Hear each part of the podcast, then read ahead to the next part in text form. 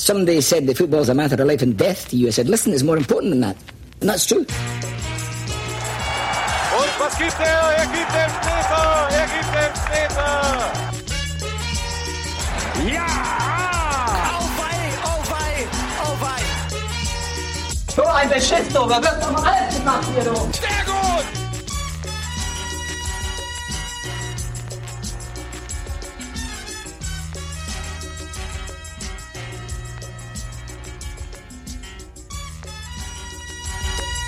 Wunderschönen guten Tag, hier sind Colinas Erben. Mein Name ist Klaas Rehse und ich begrüße recht herzlich den hervorragend erholten Alex Feuerhardt. Hi Alex. Howdy, junger Freund. Ich habe gehört, du bist jetzt Tierfotograf. Ich habe überlegt, umzusatteln. Es ist doch ein ganz friedlicher Job und ähm, ich konnte mich im Urlaub darin so ein bisschen üben. Sehr schöne Tätigkeit, sehr beruhigend, kontemplativ geradezu, unaufregend und auch unaufgeregt. Ein wunderbarer Job. Ich denke ernsthaft drüber nach, ja. Aber du kannst diesen Schiedsrichter-Podcast trotzdem nicht darunter leiden lassen unter deiner neuen Passion, weil du wurdest vermisst. Ähm, Das freut mich. du wurdest als äh, Justus Jonas des Schiedsrichterwesens bezeichnet.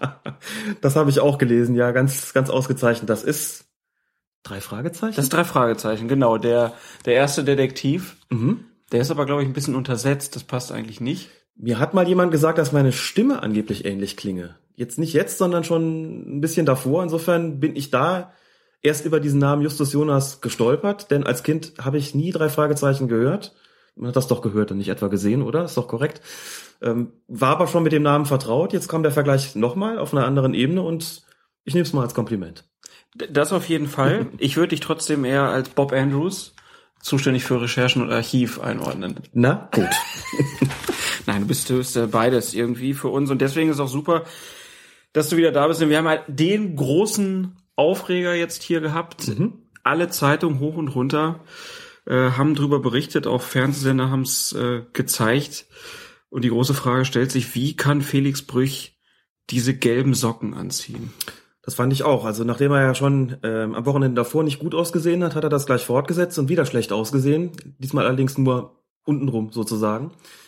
Gelbe Socken zu schwarzer Hose und schwarzem Kleid, das geht überhaupt nicht. Ein modisches Verbrechen, das natürlich auf das Konto der FIFA geht und äh, der Sportartikelfirma, die für diese Ausrichtung, Ausrüstung verantwortlich zeichnet.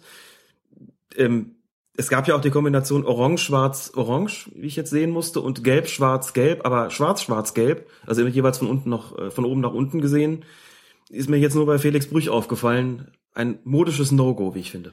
Dazu unpassend auch, dass eine Mannschaft komplett in Gelb auflief, Der FC Barcelona? so dass man dazu immer gedacht hat, so er, er passte dann da so ein bisschen mit rein und hatte da so so ein bisschen Schwarz mit drin. Das, das war sehr unglücklich. Er wollte offensichtlich da einen Farbtupfer reinbringen in das Spiel. Allerdings wären natürlich die schwarzen Socken deutlich besser gewesen, alleine schon, um sich von den gelben Strümpfen der Barcelonesen abzuheben. Hat er nicht gemacht, aber ich glaube, es ist auch nicht äh, weiter schlimm gewesen. Aber du wurdest ja jetzt auch von Patsch Bella zum Karl Lagerfeld der Schiedsrichterkleidung äh, Ich erröte. er, erhoben, würde ich ich fast erröte sagen. und in diesem Fall nicht in den Füßen.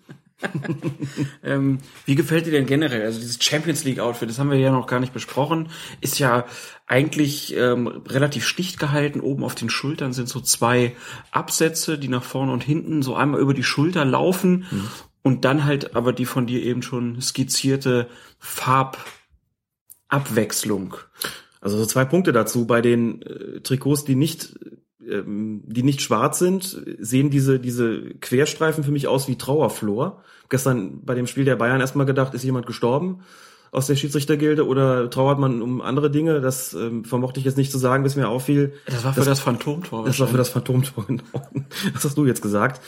Dieses Accessoire finde ich etwas unglücklich angebracht, ehrlich gesagt. Also ich habe da schon schönere Trikots gesehen und bin ja auch in diesen modischen Dingen, wie man weiß, eher konservativ und finde äh, ähm, die Idee, dass jetzt die Schiedsrichter Strümpfe tragen, die nicht schwarz sind, gewöhnungsbedürftig offen gestanden. Es ist ja in anderen Ländern, namentlich in, und insbesondere in Italien schon länger so, dass die Schiedsrichter dort gar kein Schwarz mehr äh, in ihren Klamotten haben oder höchstens noch als, als kleine, kaum sichtbare Streifen, aber dass sie zum Beispiel komplett in so einem Leuchtmarker Gelb auftauchen, finde ich persönlich nicht so gelungen, auch weil ich der Meinung bin, dass die Schiedsrichter ja eher unauffällig sein sollten und dann so hervorzustechen schon durch die Klamotten, das gefällt mir eigentlich nicht so gut, muss ich sagen. Und so diese Kombination gelb, schwarz, gelb oder orange, schwarz, orange, also mit entsprechenden farbigen Socken, ich bin da eigentlich gesagt kein Freund. Das Urteil ist gefallen, Alex gefällt's nicht. Nein. Dann lösen wir uns jetzt von diesem sehr wichtigen Thema. Genau. Kommen zu anderen Dingen und sprechen jetzt hier bei Colinas Erben, dem Schiedsrichter-Podcast von fokusfußball.de, über das Phantomtor.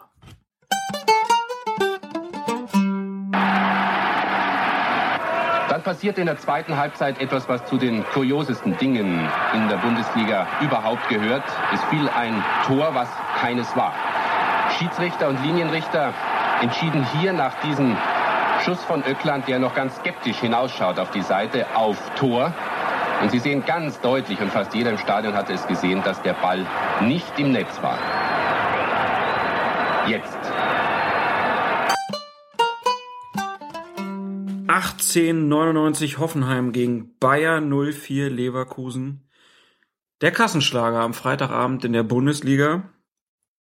Und Dr. Felix Brich erlebte wahrscheinlich den bittersten Moment seiner Schiedsrichterkarriere, Absoluter Sicherheit, ja.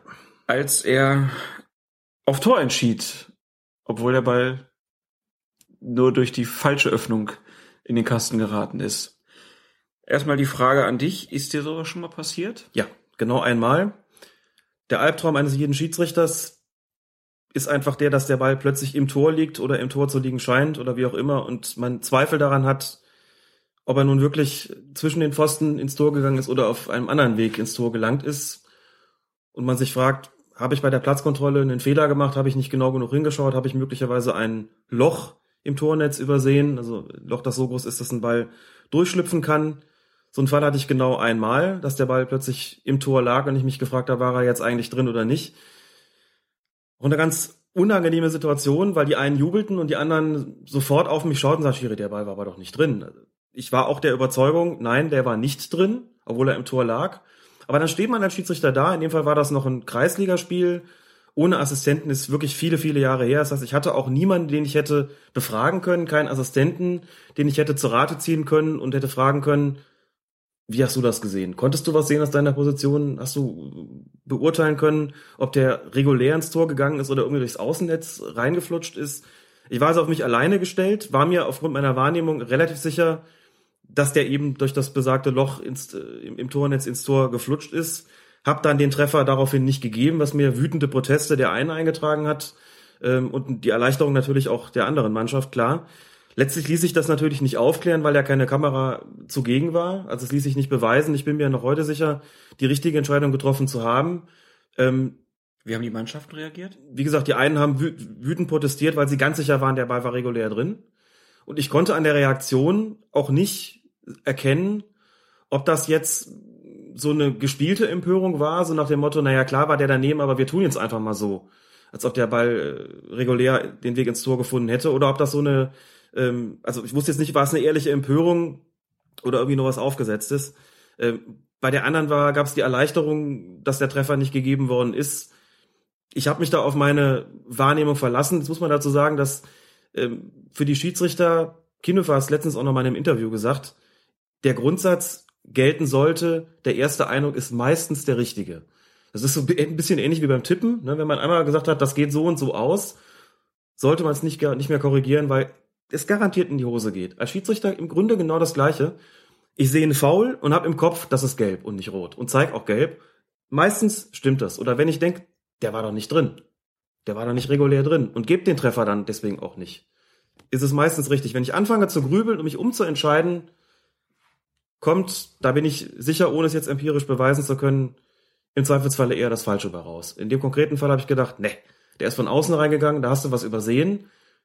Bin, das habe ich vergessen zu erzählen, auch noch zum Tor gelaufen, habe mir das Tornetz daraufhin nochmal angeguckt. Auch eine unschöne Situation, denn das ist ja was, was man eigentlich vor dem Spiel machen sollte und ja auch tut, aber man kann mal was übersehen, habe das also nochmal geprüft, fand auch tatsächlich ein Loch im Tornetz, war mir nur nicht mehr ganz sicher, ob er nun da durchgegangen ist oder nicht. Hab den Spielern gegenüber aber kommuniziert, da ist ein Loch, da ist der durchgegangen, deswegen ist das Tor nicht gültig.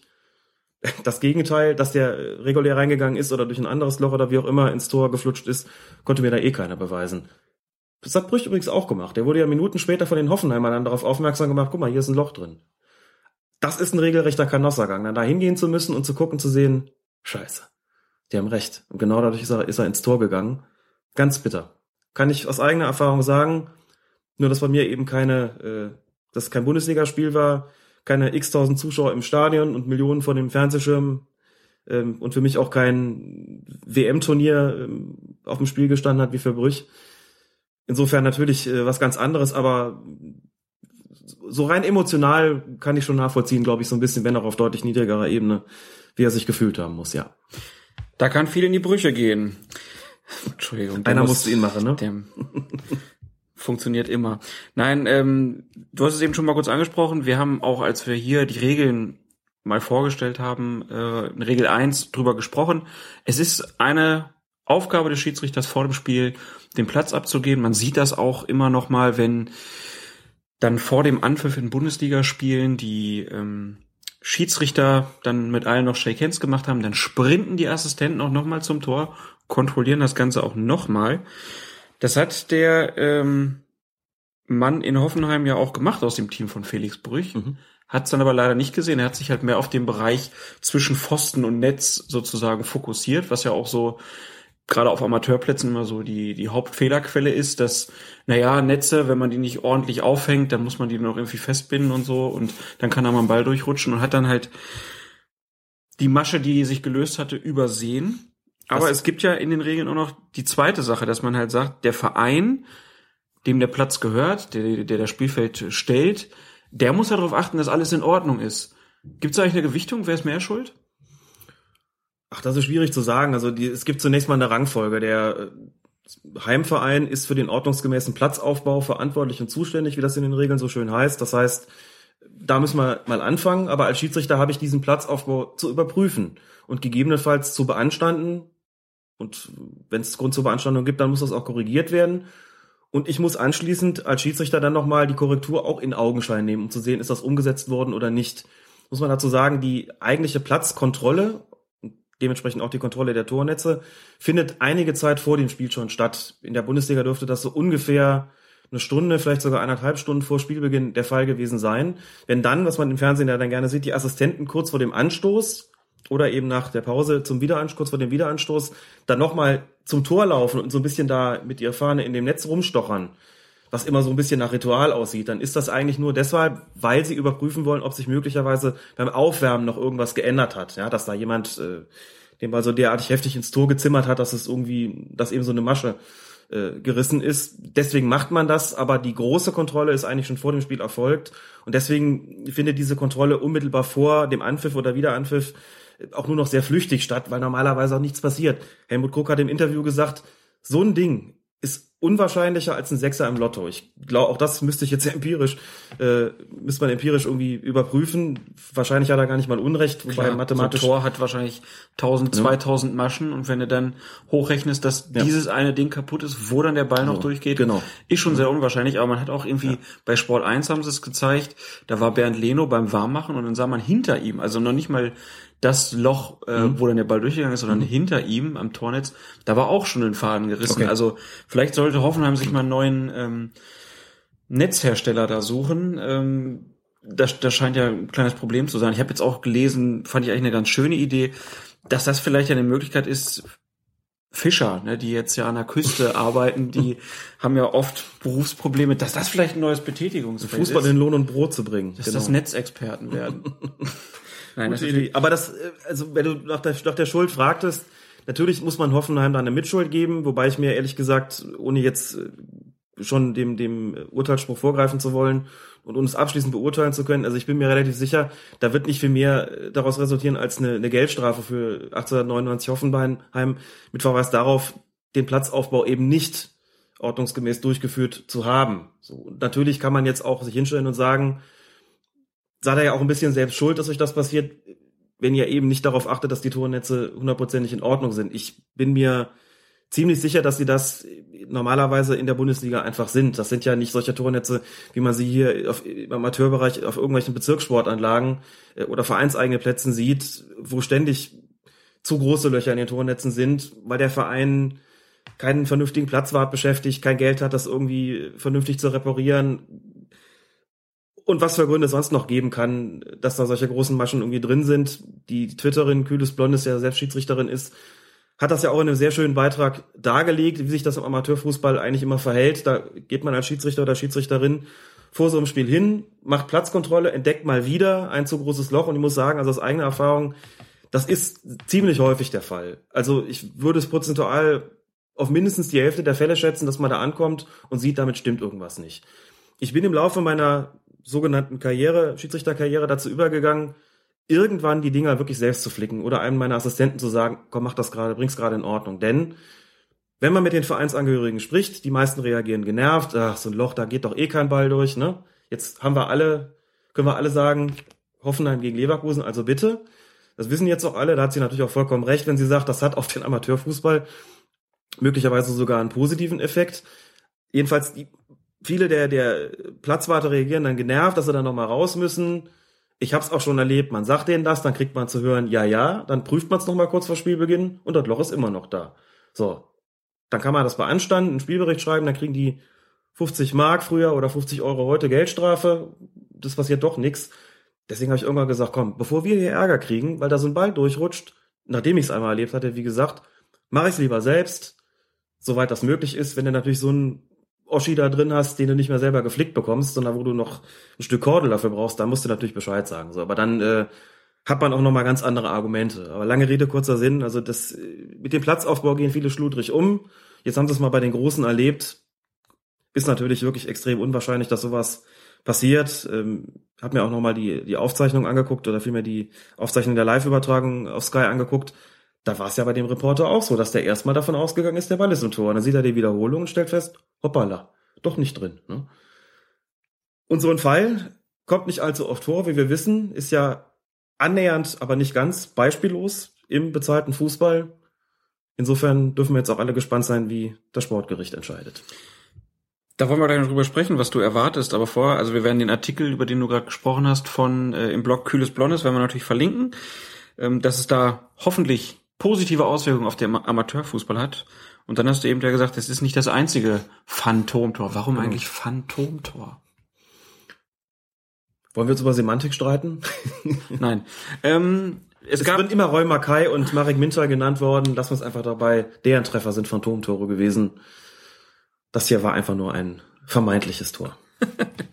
ja, ähm, die historischen Beispiele haben die allermeisten wahrscheinlich jetzt schon in irgendwelchen Klickstrecken auf äh, Online-Nachrichtenseiten gesehen. Also Oktober 78, Borussia Neunkirchen, Stuttgarter Kickers. Ähm, da war es aber so, da ist der Ball gar nicht durchs Netz durchgegangen, sondern er lag wohl nur hinten auf dem Netz, mhm. habe ich gelesen. Und dieses Spiel wurde wiederholt. Ähm, dann gab es im März 81 den Fall Bayer Leverkusen gegen FC Bayern. Der Leverkusener Ökland, der hat ähm, ja auch ein Außennetztor geschossen war allerdings schon sein viertes, von daher war es nicht so schwierig zu sagen, Schiri, der war nicht drin. Ähm, das Tor wurde dann zurückgenommen, es gab dann Abstoß für die Bayern, deswegen wurde das Spiel auch nicht wiederholt.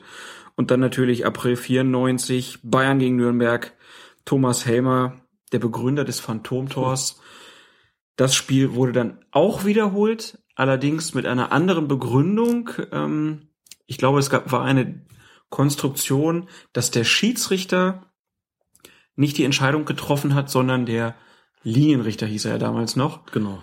Ähm, Jörg Jablonski. Und der hat ja im Prinzip gesagt, der Ball war drin.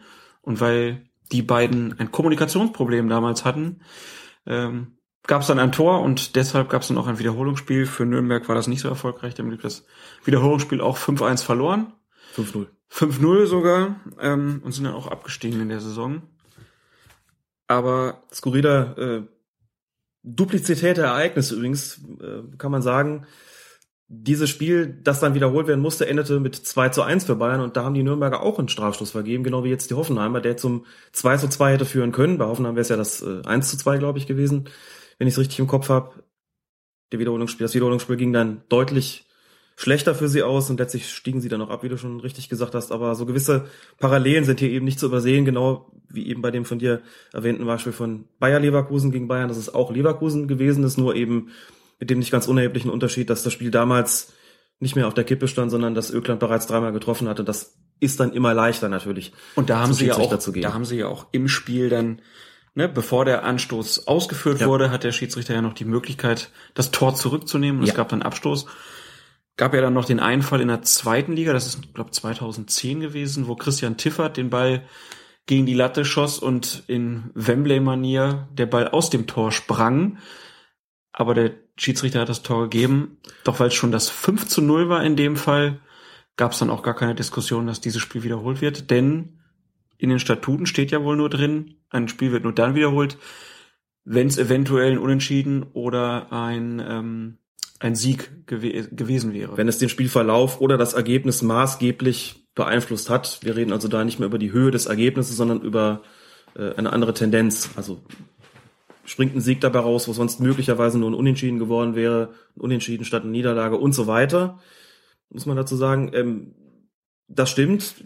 Zu dem Oktober 78 Spiel Neunkirchen gegen Stuttgarter Kickers ist noch vielleicht zu sagen, für die, die es nicht mitbekommen oder nachgelesen haben, das ist damals eine Sensation gewesen, dass dieses Spiel wiederholt worden ist, denn, und damit sind wir quasi schon mittendrin, die Tatsachenentscheidung ist eigentlich die berühmte heilige Kuh, die nicht geschlachtet werden darf auf DFB-Ebene.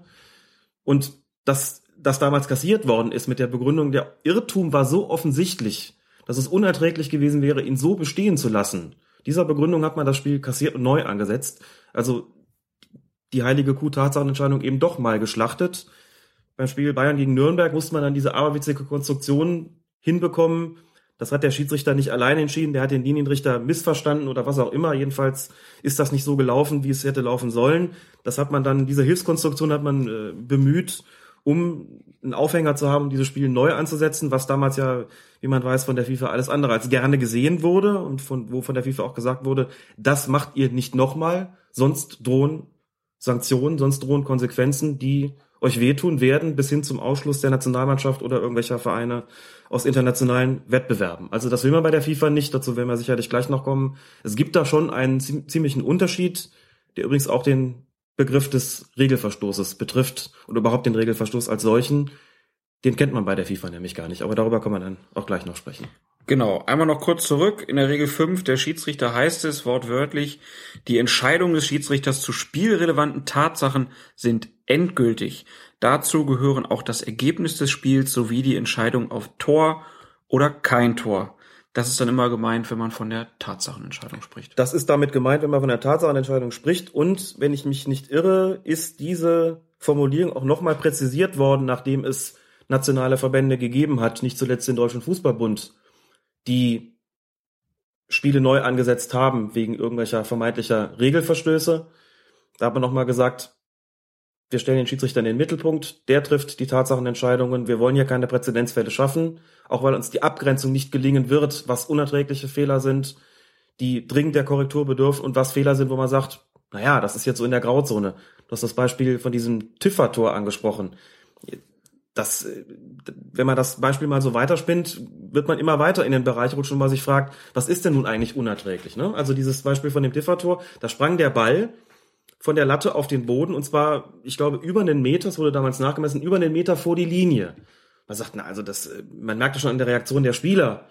Die haben selber gesagt, der soll drin gewesen sein. Naja gut, wenn der Schiedsrichter das sagt oder in dem Fall der Assistent, der das angezeigt hatte und der Schiedsrichter hat es dann übernommen. Komische Sache, aber spinnen wir es weiter. WM 2010, England gegen Deutschland, der Treffer von, ich glaube, was Lampert, Ja.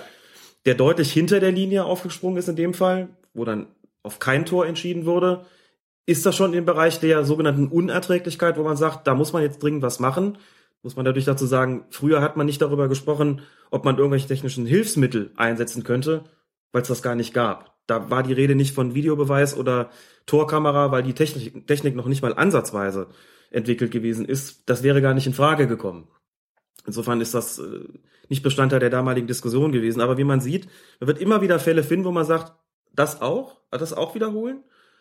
Was ist damit? Was ist damit? Ist das so entscheidend gewesen und so weiter? Man ist relativ schnell in so einer Grauzone drin. Und das ist ein Bereich, den die FIFA insbesondere fürchtet, weil sie sagt, zum einen ähm, können wir diese Abgrenzung nicht schaffen und zum anderen wird die Autorität des Schiedsrichters massiv untergraben. Elementarer Bestandteil des Fußball ist es, des Fußballs ist es, dass der Schiedsrichter endgültige Entscheidungen trifft und das gilt insbesondere für die Entscheidung Tor oder kein Tor. Deswegen ist das nach diesen ganzen Geschichten noch mal so explizit im Regelwerk auch festgelegt worden, damit dann niemand auf die Idee kommt zu sagen, Wir setzen aber ein Spiel neu an.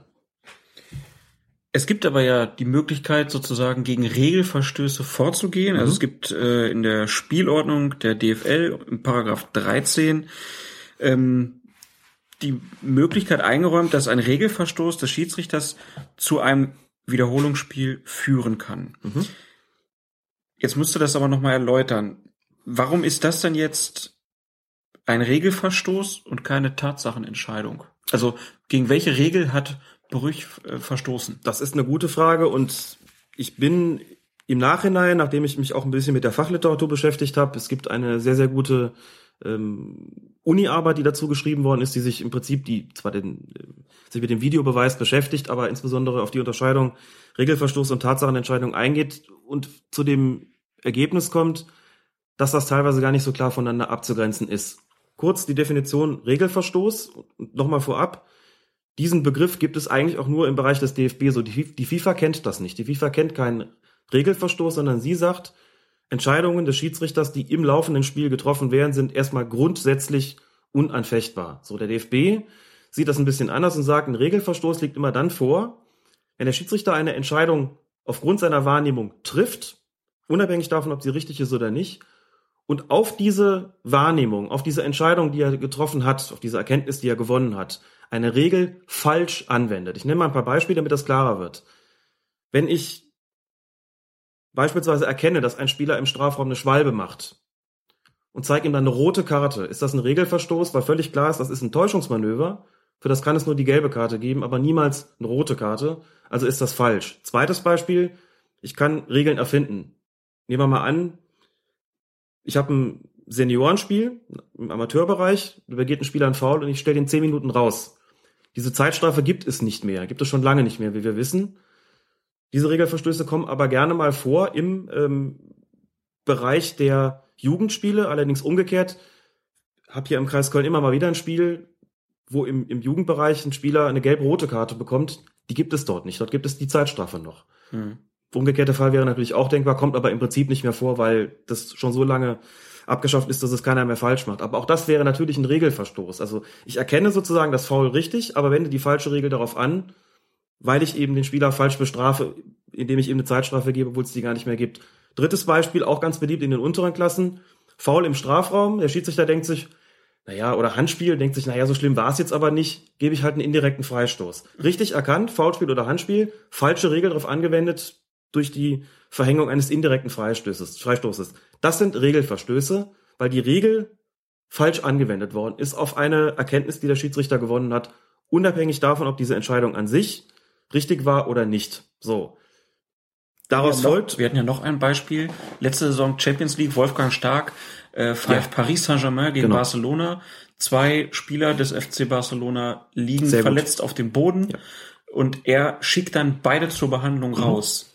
In der Regel steht aber, wenn es zwei Spieler sind, dann derselben Mannschaft, die Genau. mit den Köpfen zusammenknallen, dann brauchen die das Feld nicht zu verlassen, sie dürfen sich behandeln lassen und dann weiterspielen. Auch das ist ein Regelverstoß. Klassischerweise, ganz genau. So. Und dann gibt es Fälle, da ist man halt an der Grenze der Erträglichkeit möglicherweise angelangt. Beispiel eins, das immer mal wieder vorkommt, liegt dann vor, wenn ich beispielsweise sehe, da begeht ein Spieler eine Notbremse und stelle den Falschen vom Platz. Hat man auch letzte Saison Markus Wingenbach bei einem Spiel von, ich glaube, 1860 München gegen den VfL Bochum, wenn ich es richtig im Kopf habe. Der pfeift das Ding und ist so in der Bewegung, so im Fluss und dass die, die Spielerkonstellation verändert sich nochmal, dass er mit Schwung die rote Karte auspackt und hält sie dem falschen Spieler vor die Nase. So, das, ähm, da könnte man ja auch sagen, richtige Entscheidung getroffen, aber gegen den falschen Spieler nur war die rote Karte nicht falsch. Sie hat nur der Falsche gesehen. Da ist man so in dieser Grauzone, wo man eigentlich sagen müsste, wenn man die Definition ganz eng auslegt, was man normalerweise sollte, ist das eigentlich kein Regelverstoß. Und bei Felix Brüch jetzt muss man sich auch die Frage stellen, was, was ist denn da passiert? Er hat gesehen, der Ball ist im Tor gelandet, hat also auf, auf der Grundlage seiner Erkenntnis auf Tor entschieden und eigentlich daraus die richtige Entscheidung getroffen, gesagt, jetzt gibt's Anstoß, jetzt geht beim Anstoß weiter. Was denn auch sonst? So. Die Argumentation des DFB, die zumindest jahrelang gepflegt worden ist, ging eher in die Richtung, der ist aber nicht im Tor gewesen, sondern der ist ja ins Aus gegangen. Es hätte also einen Abstoß geben müssen, wenn man da auf Tor entscheidet. Ist die falsche Spielfortsetzung gewählt worden, also ist es eigentlich ein Regelverstoß. Ein wunderschönes juristisches Konstrukt. Ein wunderschönes juristisches Konstrukt, ist auch relativ kompliziert. Insofern kann man unterschiedlicher Ansicht sein, aber im Unterschied zu dem, was ich zunächst angenommen habe, liegt hier streng genommen wahrscheinlich doch kein Regelverstoß vor, weil er ja wahrgenommen hat auf dem Platz, dass der Ball im Tor gewesen ist und hat also sozusagen die Regeln, wenn man bedenkt, worum es ging, nicht falsch angewendet, sondern hat einfach nur falsch wahrgenommen. Und das ist was anderes. Das geht dann schon eher in den Bereich, dass der Schiedsrichter den Ball hinter der Linie sieht, obwohl er nicht hinter der Linie war, aber schon zwischen den Pfosten und auf Tor entscheidet oder eben auf Nicht-Tor entscheidet, obwohl der Ball klar hinter der Linie gewesen ist. Also das sind äh, so Geschichten, da sind wir so ein bisschen in der Grauzone. Da gab es dann lange Zeit so dieses Hilfskonstrukt des DFB, dieses offenkundigen Irrtums.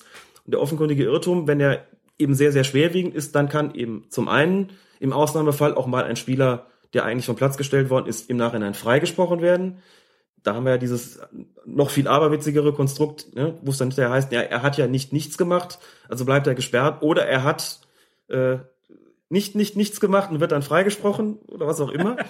Also diese seltsamen Ausnahmefälle, die man dann irgendwie juristisch zurechtkonstruieren muss, damit es irgendwo passt wo man aber sagt, das ist ein offenkundiger Irrtum, das hat jeder im Stadion gesehen, das ist die Definition des Ganzen. Wenn quasi jeder im Stadion gesehen hat, dass der Schiedsrichter sich geirrt hat und das auch vollkommen unmöglich ist und überhaupt keine zwei Meinungen geben kann, dann liegt dieser offenkundige Irrtum vor, der quasi den Rang eines Regelverstoßes hat. Das könnte man jetzt auch auf Hoffenheim anwenden.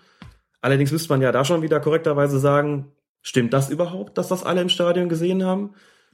Dann kommen wir wieder in den Bereich, dass man sich, das hat Felix Brüche auch gesagt, äh, es hat doch überhaupt keiner wirklich protestiert. Ich glaube, es gab einen Hoffenheimer, der ihn da angesprochen hat. Und Polanski, der hat dann aber gesagt, hm, aber meine Mannschaftskollegen protestieren Ja. gar nicht. Dann habe ich mich wohl verguckt. Also Mhm. ganz komische Gemengelage. Also wenn man sich das nochmal anguckt, eine ganz eigenartige Geschichte. Der liegt irgendwie im Tor, Lever, also Kiesling äh, hält die Hände vors Gesicht, ärgert sich über die vergebene Torchance. Plötzlich gucken alle zum Assistenten raus, der zeigt zur Mitte oder die verständigen sich, es gibt Tor. Die jubeln ganz zaghaft, da sagt der Sky-Reporter noch, äh, die jubeln so wie Leverkusen spielt, irgendwie ganz verhalten. Stefan, äh, Stefan Reinhardt hat ja auch hinterher gesagt, Ja. an unserem Torjubel müssen wir arbeiten. An unserem Torjubel müssen wir arbeiten, genau. Und es kommt auch kein Hoffenheimer wirklich zu Brüch. Die gucken alle so ein bisschen, was ist denn jetzt? Aber es wird nicht wirklich protestiert. So, und da nochmal im Vorgriff auch auf eine Frage, die wir später nochmal kriegen werden. Wir haben das ja schon ein paar Mal hier gesagt. Die Geschichte mit dem Protest, wo ja viele immer sagen, darf das überhaupt ein Kriterium sein, dieser Protest, ja oder nein? Ich sage, nein, natürlich ist es nicht direkt ein Kriterium, aber ein Anhaltspunkt. Und auch einer, den man so nicht trainieren kann. Das wird nicht dazu führen, dass jetzt künftig bei jedem Tor eine ganze Mannschaft ausrastet und den Schiedsrichter sozusagen damit umstimmt bei dem Tor. Aber es gibt natürlich Situationen, wo du so bestürmt wirst, wo auch Felix Brüch sagt, wenn die mich, wenn da jetzt Elf Hoffenheim auf mich zugestürmt gekommen wäre, sagt Schiri, bist du wahnsinnig? Der war neben der Kiste. Der ist davon durch ein Loch und jetzt guck mal doch bitte noch mal, da ist das Loch, siehste? Na klar hätte er das dann zurückgenommen rechtzeitig. Das ist jetzt kein Tipp an Hoffenheim, da vehement zu protestieren. Das Aber das ist doch auch wieder Ist ja eine nicht, was man einstudieren in dem, kann. in dem Fall. Der Brüch wird von den Hoffenheimern bestürmt. Mhm. Er hat aber selber gar nicht gesehen, dass er ins Außennetz reingegangen Mhm. ist. Dann zeigen die ihm da dieses Loch. ja, Dann kann er aber auch sagen, ja, ihr könnt mir ja viel erzählen. kann er machen, selbstverständlich. Das hätte also eventuell auch gar nichts gebracht. Klar. Er hätte auch, er hätte jetzt auf so ein Indiz, nenne ich es jetzt mal, hätte er reagieren können. Genau. Ja. Aber es hätte womöglich ja an der Entscheidung trotzdem nichts geändert, weil es hat ja keiner richtig gesehen. In erster Linie muss der Schiedsrichter immer, das bleibt auch festzuhalten, seiner eigenen Wahrnehmung vertrauen. Dann gibt es Beispiele, wo der Protest derartig vehement ist und auch so vehement, dass es, dass man sagt, das ist ungewöhnlich, dass er so stark ist und es ist was, wo man sagt, das kann man so nicht einstudieren, das ist jetzt nicht irgendwie so eine erlernte oder antrainierte Protestreaktion, die dazu geeignet sein soll, den Schiedsrichter von irgendwas abzubringen oder für künftige Entscheidungen zu beeinflussen, sondern die einfach eine natürliche Reaktion ist aufgrund der ähm, der Tatsache, dass eine Entscheidung wirklich gravierend falsch gewesen ist. Also das kann für ihn ein Indiz sein. Und selbst wenn er sich darauf einlässt, dann sich das Loch zeigen zu lassen, kann er natürlich immer noch sein, Jungs, das mag ja sein, dass ihr mir das Loch gezeigt habt. Das mag auch sein, dass ihr zu elf der Meinung seid, der war gar nicht drin. Ich habe den drin gesehen. Ich habe mich mit meinen Assistenten verständigt. Da hat keiner was anderes gesehen als ich. Wir entscheiden jetzt hier auf Tor. Selbstverständlich wäre das weiterhin möglich gewesen. Es gibt keine Garantie dafür, dass er den Treffer dann zurückgenommen hätte. Natürlich nicht wie auch. Mindestens einer von den Vieren aus dem Gespann hätte sich auch so sicher sein müssen, dass der nicht drin war, dass er die Entscheidung sozusagen auch dem Schiedsrichter gegenüber verantwortet hätte und gesagt hätte, Felix, ich habe das von hier wirklich klar gesehen, der war nicht drin. Oder der sagt, kommt mir auch komisch vor, eher nein, so und dass man dann summa summarum sagt, okay, wir geben das jetzt einfach mal nicht. Ne? Ähm, möchte nicht ausschließen, dass es, äh, dass man als Schiedsrichter in der Bundesliga auch die theoretische Möglichkeit hat, selbst ein bisschen auf Zeit zu spielen. Offiziell ist es natürlich nicht erlaubt. Was ich damit meine, ist, sich so lange Zeit mit der endgültigen Entscheidung zu lassen, bis irgendeiner mitbekommen hat, was da in der Zeitlupe, äh, mhm. was die Zeitlupe zeigt. Ne? Wie gesagt, offiziell gibt es das nicht, soll es nicht geben, darf es nicht geben, möchte aber nicht ausschließen, dass das nicht im Einzelfall doch mal ähm, sozusagen hintenrum gebracht wird. Ich erinnere mich einfach noch zu sehr an dieses WM-Endspiel 2006, wo sie dann vom Platz geflogen ist und nach den damaligen Regeln nicht hätte vom Platz fliegen dürfen, weil das Spiel vorher schon fortgesetzt war. Also das, da kam diese, diese Kopfnuss, war das Spiel unterbrochen, wurde fortgesetzt und erst dann ist er vom Platz gestellt worden, weil zwischendurch, ich glaube, der fünfte Offizielle, der irgendwie hinter dem Monitor saß, mitbekommen hat, da war was und das dem Schiedsrichter geflüstert hat, der hat dann in dem Fall mal eben die Regeln gebeugt. Und inzwischen ist es ja auch umgestellt worden. Mittlerweile darf man in solchen schweren Fällen auch den Platzverweis noch nachträglich aussprechen, wenn er unmittelbar nach der Spielfortsetzung erfolgt ist. Bei dem Tor dürfte man das übrigens nicht. Also wäre hier nicht möglich gewesen, noch eine Minute später zu sagen, okay, ich nehme das Ding doch noch zurück. Aber nochmal, das ist von mir jetzt auch eine haltlose Vermutung, aber dass da einer ist, der dann irgendwie mit, doch mal den Seitenblick auf den Monitor riskiert und sieht, ey, der war nicht drin und das irgendwie kommuniziert und der Schiri sich da im Endlospalaver verloren hat und das Tor doch noch zurücknimmt, ist zumindest nicht gänzlich auszuschließen. Ähm, damit sind wir aber schon wieder im Bereich der Video. Genau, das machen wir nachher noch mal kurz. Das ist noch äh, was anderes. Ne? Lass uns jetzt noch mal kurz über Felix Brüch sprechen und seine Assistenten. Haben die was falsch gemacht? Also erstmal die Position. Standen die richtig? Ja, die standen richtig. Alle da, wo sie stehen sollten, mussten. Dann ist der Brüch ja dann zum Kiesling hingegangen, hat ihn mal gefragt, sag mal, war der eigentlich drin? Und Kiesling hat gesagt, ich habe es nicht so genau gesehen. Mhm. Hätte er nicht noch Hoffenheimer befragen müssen? Müssen nicht, können. Ähm, zunächst mal ist es natürlich so, dass man in so einer Situation, wenn man auf irgendjemanden vertraut, dann auf den, der den Vorteil daraus zieht. Denn die anderen haben ja ein klares Interesse zu sagen, ja klar war der nicht drin. Natürlich hat der Hoffenheimer befragen können, die ihm sagen, Schiri, entweder wissen wir nicht oder Schiri, der war klar nicht drin, aber da verlässt man sich dann natürlich auf den in Anf dicken Anführungszeichen in diesem Fall Täter. Ne? Kennen alle das Beispiel von Uwe Kemling, der damals Oliver Held gefragt hat, warst du mit der Hand dran bei Schalke gegen Köln? Und Herr Held sagt, nee, war ich nicht. Und der den Handelfmeter nicht gibt und dann steigt Köln ab. Und Toni Polster sagt, Oliver, genau, möge du sollst die, nie wieder Glück haben. Du sollst nie wieder Glück haben, der möge die Hand abfaulen, was auch immer. Also in dem konkreten Fall hätte er nach meinem Dafürhalten allenfalls noch weitere Leverkusener befragen können, im Hoffen auf deren, also zum einen, dass darauf hoffen darauf, dass sie es wirklich auch gesehen und erkannt haben mhm. und zweitens so ehrlich sind, das entsprechend zuzugeben. Ich weiß jetzt nicht genau, was äh, Felix Brüch mit Kiesling da im Einzelnen und wörtlich sozusagen besprochen hat. Man sieht an Kieslings Reaktion durch dieses Hände vors Gesicht schlagen, dem war in dem Moment klar, der Ball ist daneben gegangen. Aber diese Geschichte mit dem Knick in der Optik, den man als Schiedsrichter ja offensichtlich haben kann. Sonst hätte er das Tor ja nicht gegeben. Hat ja gut gestanden, der Felix Brüch. Und hat trotzdem, aufgrund der Tatsache, dass der Ball im Tor lag, sich gedacht, na gut, vielleicht hat er auch gedacht, der ist vorbeigegangen und sieht doch, nö, der ist drin, dann gibt er halt das Tor. Der Assistent auf der anderen Seite hat, ich möchte schon sagen, zwangsläufig eigentlich eine schlechte Position, denn der hat ja noch das andere Tor jetzt vor sich. Der kann das gar nicht so genau gesehen haben. Und das ist, wenn man sich da mal reinversetzt, schlechterdings unmöglich aus der Position genau zu sehen, ob der nun vor oder hinter dem hinteren Pfosten reingegangen ist oder äh, daneben gegangen ist oder wie auch immer. Also den Assistenten muss man völlig freisprechen. Der Assistent auf der anderen Seite vielleicht steht aber insgesamt sehr, sehr weit weg vom Geschehen. Der vierte Offizielle steht oben an der Mittellinie, hat möglicherweise auch nicht die optimale Sicht darauf. Also im Grunde haben sie alle da gestanden, wo sie stehen mussten. Die beste Sicht hatte Felix Brüch. Der hätte es sozusagen erkennen müssen. So, und wenn er es nicht tut, kann er nur äh, Kiesling fragen. Und der Kiesling hat vielleicht auch nur in umgekehrter, äh, sozusagen umgekehrt, der Knick in der Optik gedacht, gesagt, ja, ich habe auch gedacht, der ist vorbeigegangen. Aber dann kommen alle und jubeln. Da hab ich gedacht, da habe ich mich wohl verguckt. Hm. Und also, kriegt's ja gerade oft vorgeworfen, aber in der Hektik des Spiels ich bin mir noch nicht mal sicher, ob er da wirklich unehrlich war. Also ich bin mir auch nicht sicher, ob, also es wurde ja auch vielen Leverkusenern dann ja einzeln vorgeworfen, dass sie es ja hätten sehen können, Reinhardt, Rolfes ja. und so weiter. Selbst da ja. bin ich mir nicht sicher, ob die das gesehen haben. Die haben bestimmt Mhm. auch ein bisschen gedacht, hm, eigentlich sah es erst so aus, der geht daneben. Also Ich komisch würde wie es ich würde es mir auch nicht anmaßen, Vorwurf. da irgendwem da einen, ähm, Und- einen Vorwurf zu machen. Und weil die Hoffenheimer es halt selber auch nicht gesehen haben. Die Hoffenheimer haben es nicht gesehen. Dazu kommt noch, das muss man auch sagen, das Selbst der Torwart nicht. Selbst der Torwart nicht. Der, Der sich ja wirklich gestreckt hat und direkt am Pfosten runterkommt und wahrscheinlich auch gedacht hat, So. wie ist der denn jetzt wie, reingekommen? ist der denn, ne? wie ist der denn reingegangen? Und dann muss man auch noch dazu sagen, das ist, spielt nun mal auch eine Rolle. Felix Brüch ist die deutsche Nummer eins, ein international erfahrener Schiedsrichter, hat ja auch jetzt unter der Woche einfach wieder ein sehr, sehr gutes Champions League-Spiel gepfiffen oder im Champions League-Spiel eine sehr, sehr gute Leistung geboten. Auch das spielt eine Rolle, dass man als Spieler sich denkt, also wenn der auf Tor entscheidet, der wird es ja wohl gesehen haben, dass unser WM-Schiedsrichter aller Wahrscheinlichkeit nach, das mag auch eine Rolle gespielt, haben, dass man sagt, so einer macht den Fehler einfach nicht. Jetzt Also ich mache den Leverkusener ehrlich gesagt erstmal keinen Vorwurf. Ja. Aber Einspruch ist ja jetzt da. Hoffenheim hat gesagt, wir wollen eine Mhm. Wiederholung. Allen ist auch klar, es wird nicht die von Rudi Völler ins Spiel gebrachte Wiederholung von 20 Minuten geben. Mhm. Nein. Da hat DFB-Vize Rainer Koch gesagt, das geben die Statuten überhaupt nicht her. Das ist ja in anderen Ländern möglich, dass nur ein paar Minuten nachgeholt werden. In Deutschland gibt's das aber nicht. Und jetzt ist es so, dass laut Spielordnung der DFL in Paragraph 14 steht, dass die FIFA letztgültig die Entscheidung über das Wiederholungsspiel trifft. Also Verfahren ist jetzt so, die tagen, die entscheiden sich in Deutschland, okay, wir wollen ein Wiederholungsspiel.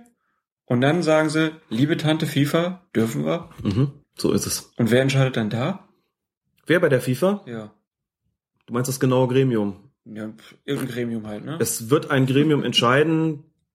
Muss gestehen, ich bin in diesen ganzen Ausschussstrukturen, die es beim, beim Weltfußballverband gibt, nicht so tief drin, dass ich dir auf Anhieb sagen könnte, wer das da konkret entscheidet. Ist ja auch nicht so wichtig, Aber das werden wir dann ja, dann ja rausfinden und es wird ja gesagt, es soll am kommenden Montag passieren. Es sind ja jetzt, ist gerade noch der DFB-Bundestag, das Schiedsgericht setzt sich irgendwie neu zusammen und die neuen Leute sollen das Mhm. halt entscheiden. Da haben wir ja jetzt keinen Einfluss drauf, aber wie ist deine Vermutung? Die Vermutung geht klar in die Richtung, dass es kein Wiederholungsspiel geben wird. Die FIFA hat dazu eigentlich viel zu klar gemacht, dass sie sowas nicht wünscht. Ich meine jetzt erstmal vom DFB aus. Wie, wie, glaubst du ist da die Entscheidungsgrundlage? Da habe ich ehrlich gesagt keine Einschätzung, weil ich vermute, dass es im Wesentlichen zwei Strategien gibt. Strategie eins ist die, die FIFA gar nicht erst zu ärgern, sondern gleich sozusagen, könnt jetzt das böse Wort vom vorauseilenden Gehorsam verwenden, aber, Aber das darf mir ja mal. nicht sein, ne? Also du kannst ja nicht sagen, hier die Entscheidung ist zwar falsch, die wir treffen, aber wir treffen sie jetzt so, weil sonst kriegen wir Ärger mit der FIFA. Was Sportrichter in taktischer Hinsicht motiviert, kann ich nicht sagen, da stecke ich nicht drin. Es gibt ja auch die, immer noch die Möglichkeit zu sagen, wir sind selbst gar nicht der Meinung, dass es wiederholt werden sollte. Natürlich, klar. Weil wir der die Meinung der FIFA teilen, dass die Tatsachenentscheidung der FIFA heilig sein sollte. Der DFB hat bislang häufig die Ansicht vertreten, dass solche Neuansetzungen auf extreme Ausnahmefälle beschränkt bleiben sollen, weil sich da immer die Frage stellt, was ist ein extremer Ausnahmefall? Und ich tue mich auch selbst sehr schwer, das einzugrenzen. Eben schon Beispiele genannt. Man wird immer weiter in den Bereich finden, wo man dann fragt, und was ist damit und was ist damit und was ist damit? Deswegen liegt es relativ nahe zu sagen, dann machen wir es lieber gar nicht und halten nach wie vor fest. Ne? Wie gesagt, wir trennen jetzt die Diskussion um Torlinientechnologie, Videobeweis erstmal davon ab, dass man aber grundsätzlich sagt, Tatsachenentscheidung ist Tatsachenentscheidung in allen Klassen, wird nicht kassiert, kann im Amateurbereich ja auch nicht geschehen, es sei denn da, klar, kann da auch theoretisch eine Aufzeichnung vorliegen, auf deren, und das kann man dann zur Grundlage nehmen, um zu sagen, äh, war das jetzt ein Fehler vom Schiedsrichter oder nicht. Aber da ist die Linie der FIFA eindeutig und der DFB könnte sagen, wir teilen das. Auch wir sind inzwischen zu der Ansicht gekommen, dass eine Tatsachenentscheidung des Schiedsrichters grundsätzlich heilig zu sein hat. Und deswegen werden wir das, das nicht neu ansetzen. Kann aber auch sein, dass der DFB sagt, wir ordnen ein Wiederholungsspiel an und lassen das dann sozusagen von der FIFA kassieren, um hinterher sagen zu können, unserer Ansicht nach hätte es eins geben sollen. Aus diesen und jenen Gründen. Das wäre dann auch nochmal interessant, wie man das eben äh, kommunizieren möchte. Aber die FIFA ist davor, dann hat man den schwarzen Peter weitergeschoben, ist sozusagen selbst raus, kann sagen, da können wir nichts machen, sind uns die Hände gebunden. Und da wird das Ganze nochmal in der Öffentlichkeit neu diskutiert werden, weil da natürlich die Frage gestellt werden wird, ist das denn überhaupt gut und richtig so, dass die FIFA die letztgültige Entscheidung darüber hat? Muss ich übrigens sagen, so viel Kritik man ansonsten an diesem Verband haben kann. In Bezug auf die Fußballregeln trage ich das deutlich mit, weil ich finde, dass gerade die, die Popularität des Fußballs auch daher kommt, dass eben diese Regeln einheit, weltweit einheitlich sind. Und dass man da keine nationalen Alleingänge gestattet, finde ich grundsätzlich erstmal richtig. dass die FIFA sich vorbehält zu sagen, wir sind der Weltfußballverband, wir entscheiden und unsere Mitgliedsverbände sind dem sozusagen unterworfen und haben sich dem auch unterworfen. Äh, qua Statuten finde ich erstmal keine falsche Sache. Problem ist halt nur, dass der Ruf der FIFA im Moment so schlecht ist, Das ist- dass das ist alle richtig, denken, aber wegen können anderer Sachen. Denn, wie können wir denn jetzt da diesen alten Herren da die Entscheidung über unseren Mhm. deutschen Fußball geben? man kann die Diskussion, ob sowas sinnvoll ist oder nicht, natürlich grundsätzlich führen. Man kann auch sich grundsätzlich die Frage stellen, ist es denn wirklich so, dass die Autorität des Schiedsrichters so angekratzt wird, wenn solche offenkundigen Fehler durch ein Wiederholungsspiel korrigiert werden? Genau. Da kann man geteilter Meinung er so drüber viel sein. Mehr, ne? Vielleicht leidet er so viel mehr, vielleicht ist er ja eigentlich sogar ganz froh, dass das korrigiert werden kann. Natürlich ragt das jetzt auch schon wieder in diesen Bereich rein. Torlinientechnologie, ja oder nein, wobei man ja dazu sagen muss, da sind die Schiedsrichter ja grundsätzlich der Meinung, dass das eine gute Sache ist, diese, diese Torlinientechnologie. Sie wollen keinen generellen Videobeweis, haben sich aber längst dafür ausgesprochen, diese Torlinientechnologie einzuführen, wenn sie denn hundertprozentig zuverlässig funktioniert und eben keine äh, Kulanz mehr von drei Zentimetern hat oder wie viel das da gerade sind. Wir wurden auch verschiedentlich gefragt, hätte die Torlinientechnologie da richtig reagiert? Die Hersteller sagen ja. Die Hersteller sagen, unsere Technologie hätte erkannt oder erkennt, wenn der Ball durchs äh, Außennetz ins Tor flutscht durch ein Loch. Der Schiedsrichter würde in diesem Fall angezeigt bekommen, kein Tor. Also das wäre zuverlässig gelaufen. Wie gesagt, da äh, gibt's eigentlich unter den Schiedsrichtern zumindest offiziell keine zwei Meinungen, dass das eine gute Idee ist.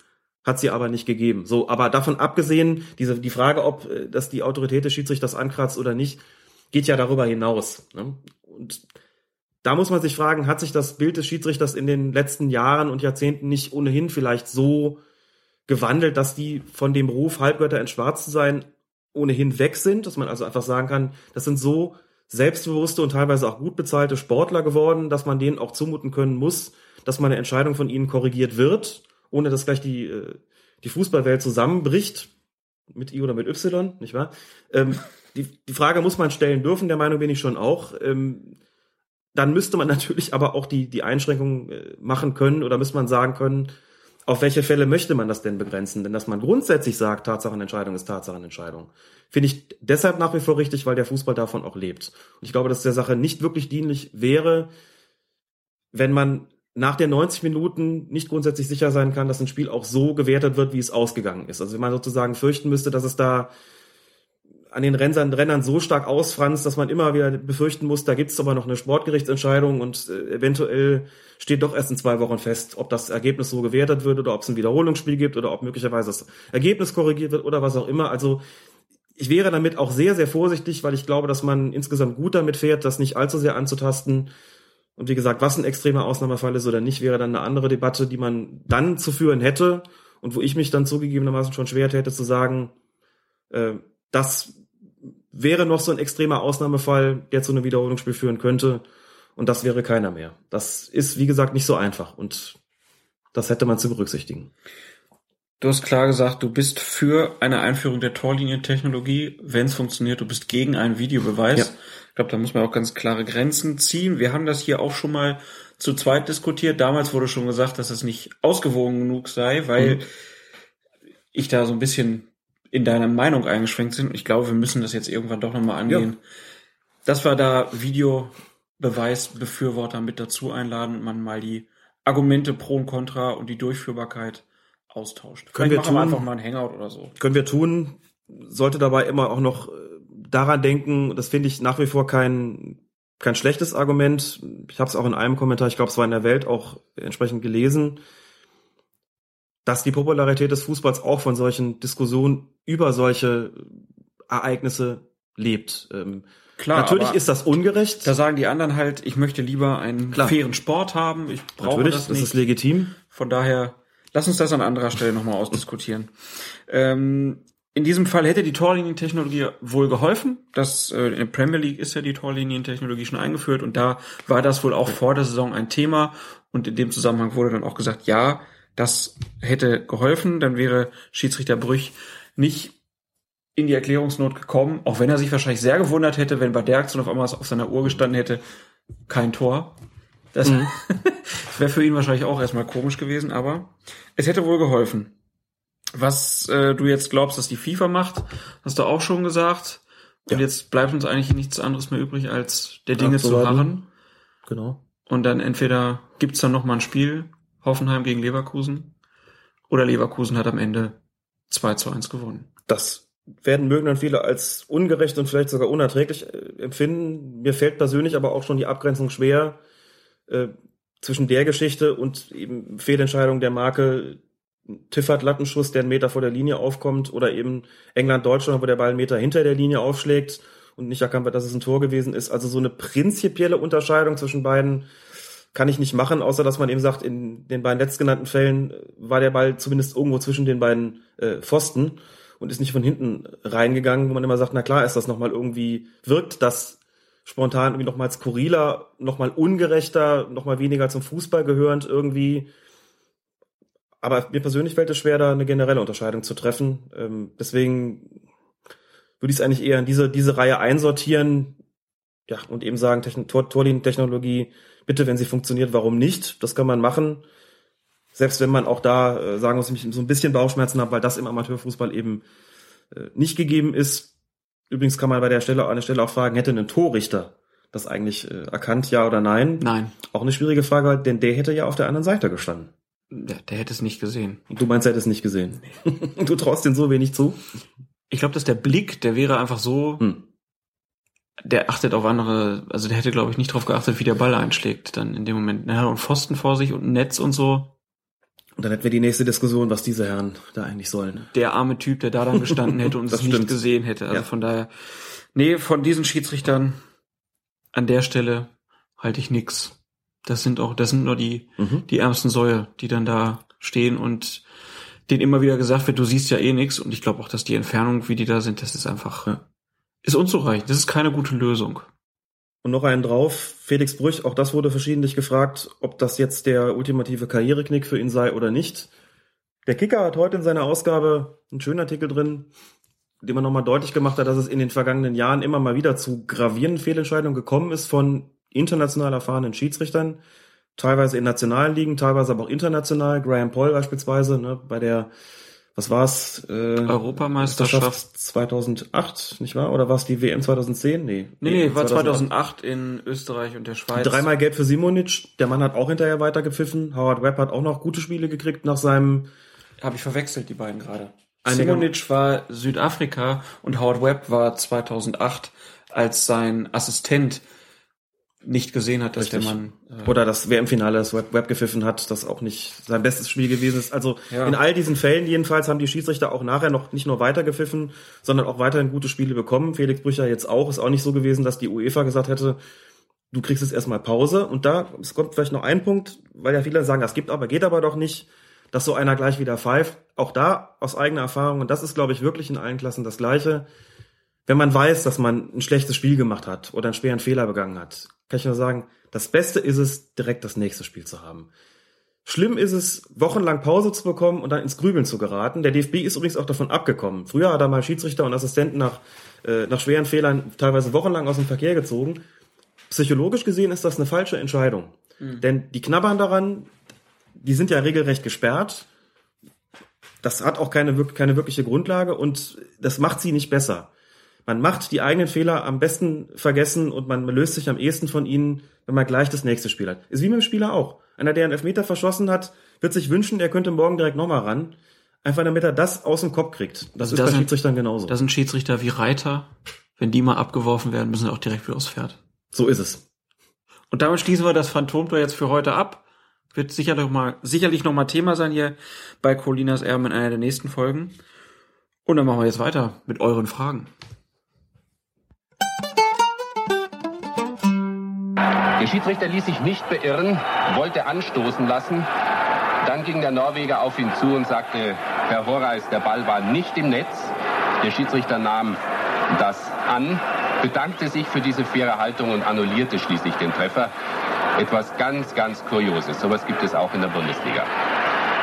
Dennoch, für die Bayern war es egal, ob 4 oder 3 zu 0. Ein schwarzer Tag, dieser 7. März, für den deutschen Meister. Zur letzten Sendung, die Älteren unter euch werden sich daran erinnern, gab es noch ein paar Fragen. Zum Beispiel hat sich The Ho oder Theo gemeldet in der Kommentarspalte auf fokusfußball.de. Und er bezieht sich da auf das Oberarmtor von Thomas Müller im Pokal gegen Hannover 96. Und er fragt, was wäre denn die Entscheidung, wenn in Müllerscher Manier ein Tor verhindert worden wäre? Ändert sich dann was in der Bewertung? Nein, das ist völlig gleichgültig, ob das eine offensive oder eine defensive Aktion ist. Entweder ist es ein strafwürdiges Handspiel oder es ist kein strafwürdiges Handspiel. Und es spielt keine Rolle, zu welchem Zweck das eingesetzt worden ist. Wie gesagt, nochmal zur Erinnerung, hat er den Arm ganz eng am Körper geführt und dann wurde ihm sozusagen der Ball, äh, hat er sich mit diesem angelegten Arm in den Ball geworfen und wohl vom Oberarm sprang dann der Ball ins Tor. Wäre auf diese Art und Weise ein Tor verhindert worden, hätte man die Frage genauso stellen müssen, war das jetzt eine Aktion, die als Absicht zu bewerten ist, ja oder nein? Aber eine Unterscheidung zwischen offensiv und defensiv wird da nicht getroffen. Da Also würde es mich trotzdem immer noch mal interessieren, wie da die Bewertung in den obersten Schiedsrichtergremien so danach war. Mhm. So Das ganz sicher waren wir uns ja nicht. Ne? Genau. Florian hat sich zum selben Vorfall gemeldet. Hallo Alex. Ich muss sagen, mit deinen Ausführungen zu Thomas Müllers Handtor hast du mich ziemlich verwirrt. Immerhin hast du mehrfach deutlich gemacht, dass es keine Schutzhand gibt und somit ein Abwehrspieler auch dann ein strafbares Handspiel begeht, wenn er sein Gesicht oder den Genitalbereich schützt. Dabei findet aber doch in der Regel auch keine Bewegung des Arms zum Ball statt und zudem wird die Körperfläche nicht vergrößert. Warum ist also der Schutz des eigenen Körpers unter Umständen strafbar, während man in gewissen Situationen sogar mit Arm bzw. Hand ein Tor erzielen darf? Also zunächst mal muss man dazu sagen, doch es findet bei der sogenannten Schutzhand, die es ja, äh, wie schon gesagt, nicht gibt, es findet eine äh, Bewegung des, der Hand oder der Arme zum Ball statt.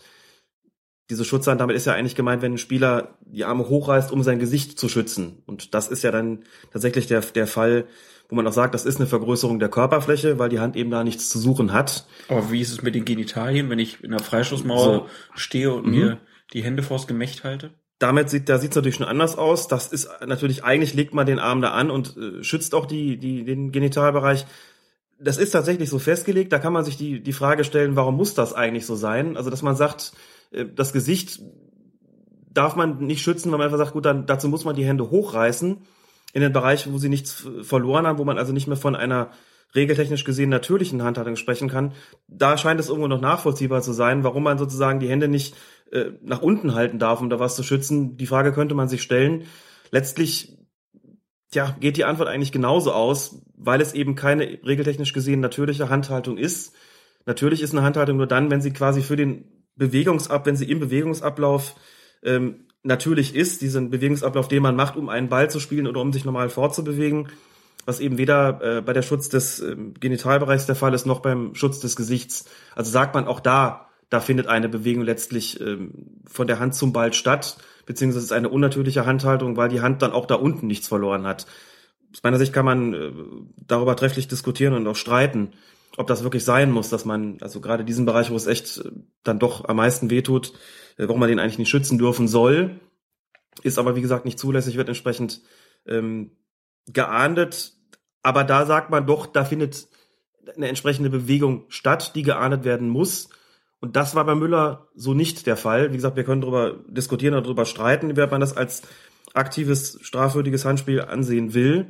Ähm, aber der Unterschied zu der sogenannten Schutzzeit ist doch recht offensichtlich, denn im einen Fall von Müller hat er den Arm einfach angelegt gehabt, ähm, ist damit in den Ball quasi reingesprungen, aber hat alles dafür getan, um sozusagen nicht mit dem mit der Hand oder dem Arm zu spielen. Immerhin im anderen Fall bei der Schutzhand ähm, kann man das ja nun nicht behaupten. Denn wer die Arme hochreißt, muss ja damit rechnen, da getroffen zu werden. Das äh, kann man Müller nicht unterstellen. Insofern existiert dieser Unterschied zwischen ähm, damit jetzt das Tor erzielt zu haben auf der einen Seite und sich geschützt zu haben auf der anderen Seite. Die Unterscheidung ist dann doch ähm, durchaus gegeben, muss man sagen, und daraus resultiert dann auch eine unterschiedliche Bewertung. Okay.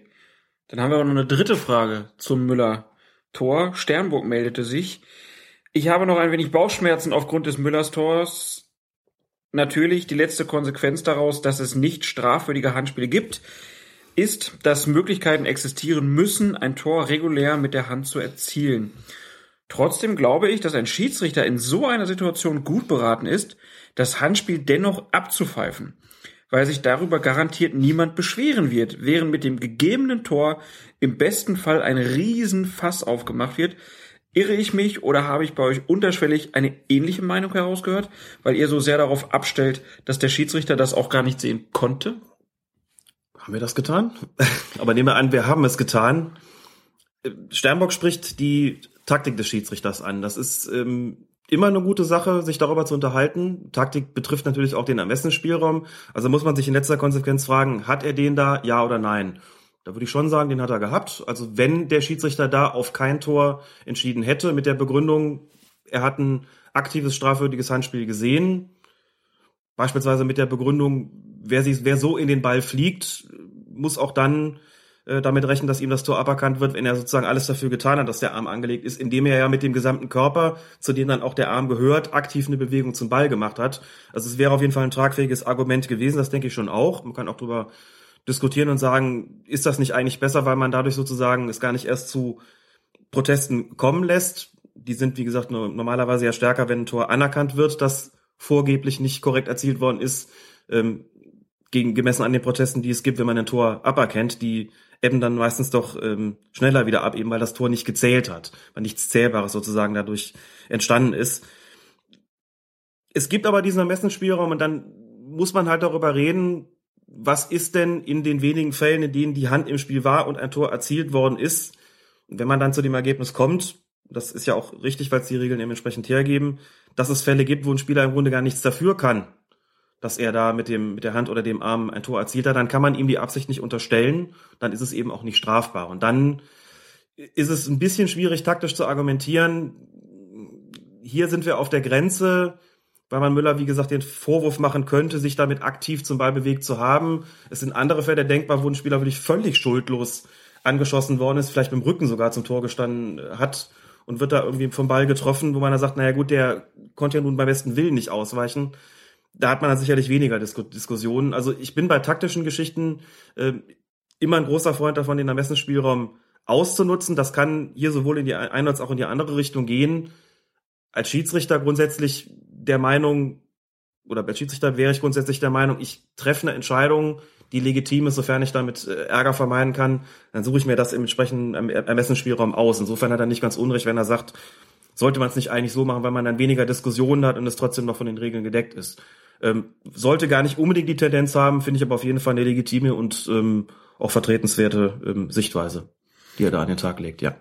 Dann schließen wir hiermit erstmal die Causa Müller und kommen zu einem anderen Fall, den wir letztes Mal besprochen haben. Da gab es eine rote Karte für den St. Paulianer Torand beim Spiel gegen Düsseldorf. Der hatte sich da mit Bonset, dem Düsseldorfer Stürmer, auseinandergesetzt und war vom Platz geflogen. Und der Kiesel fragt zur roten Karte von Torand, wenn der versuchte Tritt der Grund für die Strafe war, wären wir doch im Bereich der Tätlichkeit bzw. versuchten Tätlichkeit und dafür nur ein Spiel Sperre? Dafür nur ein Spiel Sperre. Das betrifft jetzt wieder den äh, Bereich der Sportgerichtsbarkeit, der nicht immer ganz so einfach zu durchblicken ist wie die Entscheidung des Schiedsrichters. In dem konkreten Fall dürfte, ohne dass ich das Sportgerichtsurteil jetzt genau studiert hätte, der ähm, das Verhalten von ähm, Bonset eine Rolle gespielt haben. Also es gibt sowas wie Tätigkeit in einem leichteren Fall nach vorangegangener Provokation. Diese Provokation hat es von Bonset zweifellos gegeben. Wenn man sich das nochmal im Video anschaut, sieht man, dass Torand da jetzt auch nicht völlig ähm, aus dem Nichts dazugetreten hat. Also das, den Tritt kann man natürlich verwerflich finden, klar, aber es ist nicht so, dass er vollkommen grundlos das getan hat, sondern Bonset hat da schon auch mitgespielt. Das wird das Sportgericht im Zweifelsfalle auch so gesehen haben. Und wenn dem eine Provokation vorausgegangen ist, dann kann sich das für den entsprechenden Spieler schon strafmindernd auswirken. Und wenn es dann noch in einem leichteren Fall war, das ist ja zweifellos gegeben gewesen, das ist ja nun wirklich ein versuchter Tritt gewesen und kein wirklich vollendeter und auch kein, keine wirklich schwerwiegende Tätigkeit, dann kommt dann schon auch mal eine Mindeststrafe dabei raus. Also kann man sagen, in diesem wirklich eher minderschweren Fall nach vorangegangener Provokation ist er mit einem Spiel dann auch bedient gewesen. Der Kiesel schreibt dann auch noch, es wäre sehr interessant gewesen, mal zu wissen, was tatsächlich mhm. im Bericht gestanden hat. Und er hat dann noch eine weitere Frage zu dem Fall. Im Fernsehbild sieht man sehr gut, wie Bonset nach der roten Karte seinen Mitspieler freudig abklatscht, weil seine Provokation Erfolg hatte. Und jetzt die Frage, müsste nicht spätestens dieses auch im Bereich der Unsportlichkeit angesiedelt sein? Also hätte man Bonset, der für seine Provokation die gelbe Karte gesehen hat, wenn ich mich richtig erinnere, dann nicht direkt gelb-rot kriegen müssen? da macht man dann eine Sache draus. Also wenn, dann ist das gesamte Verhalten unsportlich gewesen und äh, das wird, also nach der Platzerweisen, das wird dann nicht in verschiedene Handlungen aufgeteilt, muss man sagen. Das ist jetzt tatsächlich nicht so wie ein Spieler, der sich erst das Trikot vom Leib reißt und dann auf den Zaun springt. Das sind zwei getrennte Handlungen. In so einem Fall Provokation vielleicht vor dem äh, Platzerweis eine Provokation, die ich ehrlich gesagt aber ach, vielleicht nicht unbedingt als gelbwürdig äh, erachtet hätte. Also Also er hat dem schon ordentlich auf den Fuß er gelatscht. hat ihn ein bisschen auf den Fuß, auf den Fuß getreten. Gut, also, also als Gesamtpaket ist er da, glaube ich, mit Gelb ganz gut bedient gewesen. Dieses Abklatschen mit dem Mitspieler ist eine ziemliche Unsitte, ist auch so an der Grenze zur gelben Karte. Das ist so dieses Ding auch, was man, was ich ungern sehe, muss ich sagen, wenn ein Spieler gefault wird und der Schiedsrichter gibt Strafschuss, dann finde ich die Freude auch also ich empfinde das immer als unangemessen, wenn Spieler darüber jubeln. Ne? Also der Strafstoß ist ja noch gar nicht verwandelt. Es gibt ihn ja zunächst mal erst. Ob das schon Grund zur Freude ist, gut. Angesichts der relativen Wahrscheinlichkeit, daraus ein Tor zu erzielen, mag das so eine gewisse Vorfreude ausdrücken. Mag ich aber nicht, ehrlich gesagt. Finde, sollte man sich äh, verkneifen. Ähnliches gilt natürlich dafür, sich offensiv darüber zu freuen, wenn ein Gegenspieler bestraft wird. So, äh, ihm zu unterstellen, das tut er jetzt, weil seine Provokation aufgegangen ist, ist allerdings problematisch für einen Schiedsrichter. Das kann ich zwar denken, wenn ich das so sehe, ne? also nach dem Motto, der hat ihn provoziert und hat damit Erfolg gehabt darüber freut er sich jetzt. Das ist aber juristisch schwierig, ihm diese Intention auch nachzuweisen. Und das muss man als Schiedsrichter schon tun. Ich kann die, die Gestik als solche unangemessen finden, kann sagen, du freust dich jetzt darüber, dass der vom Platz geflogen ist. Was ich aber nicht zweifelsfrei tun kann, ist zu sagen, du freust dich darüber, weil deine Provokation Erfolg gehabt hat. Das ist kompliziert. Da gilt dann auch im Fall Morset im Zweifel für den Angeklagten in dubio pro deswegen meine ich, dass er da insgesamt mit dem leichten Fußtritt und diesem, dieser Geste da mit Gelb richtig rausgekommen ist. Zumal man auch da sagen muss, wenn man die beiden Fälle dann nebeneinander stellt, was hat Bonset gemacht und was hat Torrand gemacht, dann finde ich diesen versuchten Tritt immer noch schwerwiegender als das, was Bonset gemacht hat. Ob ich den nur leiden mag oder nicht, darf in dem Fall keine Rolle spielen und finde dann auch die Verhältnismäßigkeit mit Gelb und Rot einigermaßen wiederhergestellt, ehrlich gesagt. Äh, Deswegen bin ich damit völlig einverstanden, dass es da Gelb gegeben hat. Da Gelb-Rot zu zeigen oder auch Glattrot, hätte ich überzogen gefunden. Also dann wäre es eine Aktion mit zwei Platzerweisen, da würde im Prinzip jeder sagen, war das nötig? Und ich denke nicht. Also das ist schon so, äh, glaube ich, ganz, ganz angemessen äh, entschieden worden. Gut, dann kommen wir jetzt zu ein paar neuen Fällen. Sternburg hat uns nochmal geschrieben zum Spiel Dortmund gegen Freiburg, in dem ein BVB-Tor zählte, obwohl Lewandowski in Abseitsposition auf Torwart Baumann lag. Haben wir auch in der letzten Folge schon besprochen. Und diesen so, wenn auch unbeabsichtigt, behinderte. Und Sternburg schreibt dazu, wie kann man denn eindeutiger ins Spielgeschehen eingreifen als durch das Liegen auf dem gegnerischen Torwart? Wie und wann der Angreifer in diese Situation geraten ist, das ist doch zunächst einmal völlig unerheblich, oder? Und denken wir das doch mal weiter. Angreifer A1 liegt unbeweglich im Abseits, sein Teamkamerad A2 schießt, der Ball prallt von A1 zu A3, der fröhlich einnetzt. Liegt hier ebenfalls keine strafbare Abseitsposition vor? A1 hat schließlich definitiv keine aktive Bewegung in seiner Abseitsposition ausgeübt. Und was wäre, wenn eine Mannschaft das bewusst als Spiel über die Bande nutzt? Klar, das passiert exakt einmal, wenn überhaupt. Aber wäre das dann auch regulär? Ich hoffe, dass jetzt für alle klar, wie die Situation gemeint ist. Ähm, ansonsten bitte einfach in der Kommentarspalte des letzten Colinas Erben Podcasts oder der letzten Colinas Erben Podcast Folge nochmal nachgucken. Im letzten Fall war gemeint, da liegt ein, liegt ein Spieler möglicherweise verletzt im Abseits, wird angeschossen und von dem prallt der Ball dann ähm, zu einem Mitspieler, der das Tor erzielt. Fangen wir mal hinten an. Das wäre natürlich aktives Abseits. Begründung, da wurde der Ball gespielt. Es spielt nämlich in der Tat keine Rolle, ob der, ob ein Spieler, der im Abseits steht, den Ball absichtlich spielt oder nicht, weil er zum Beispiel angeschossen worden ist. Das wäre ja keine Absicht. Entscheidend wäre in diesem Falle nur, dass er den Ball gespielt hat. Aus welchen Gründen wäre unerheblich, dann wäre es ein aktives Abseits.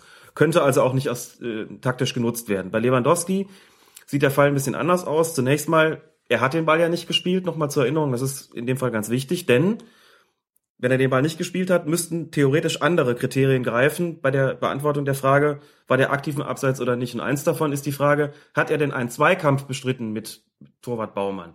Darüber kann man in der Tat geteilter Meinung sein. Ein Zweikampf führen ist normalerweise auch eine aktive Geschichte. Eine aktive Geschichte, die vom Spieler selbst ausgeht. Das eher passive auf einem Spieler liegen, ähm, gilt in diesem Sinne eigentlich nicht als einen Zweikampf führen, auch wenn ich zugebe, dass der Fall sehr kurios ist.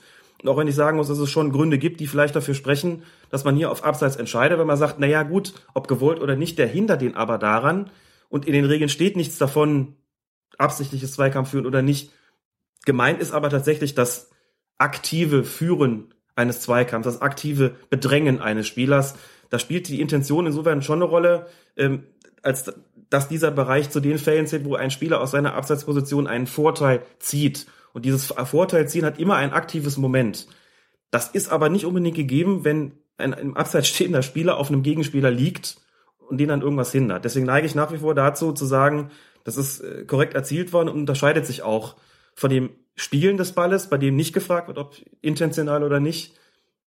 Denke also, die Entscheidung war hier korrekt, zumal Baumann noch nicht mehr eingreifen konnte. Das dürfte auch bei der Entscheidungsfindung eine Rolle gespielt haben. Auch da wäre es interessant zu wissen, ähm, was der, was im äh, Bereich des äh, der, der Lehrtätigkeit des DFB zu dem Fall gesagt worden ist. Meine aber, das ergibt sich aus den Regeln eigentlich schon, dass das aktive Moment das bei Zweikampfführung oder Bedrängen ähm, gegeben sein muss, hier nicht vorgelegen hat. Insofern meine ich, dass die Entscheidung ähm, korrekt ist und bleibe auch dabei.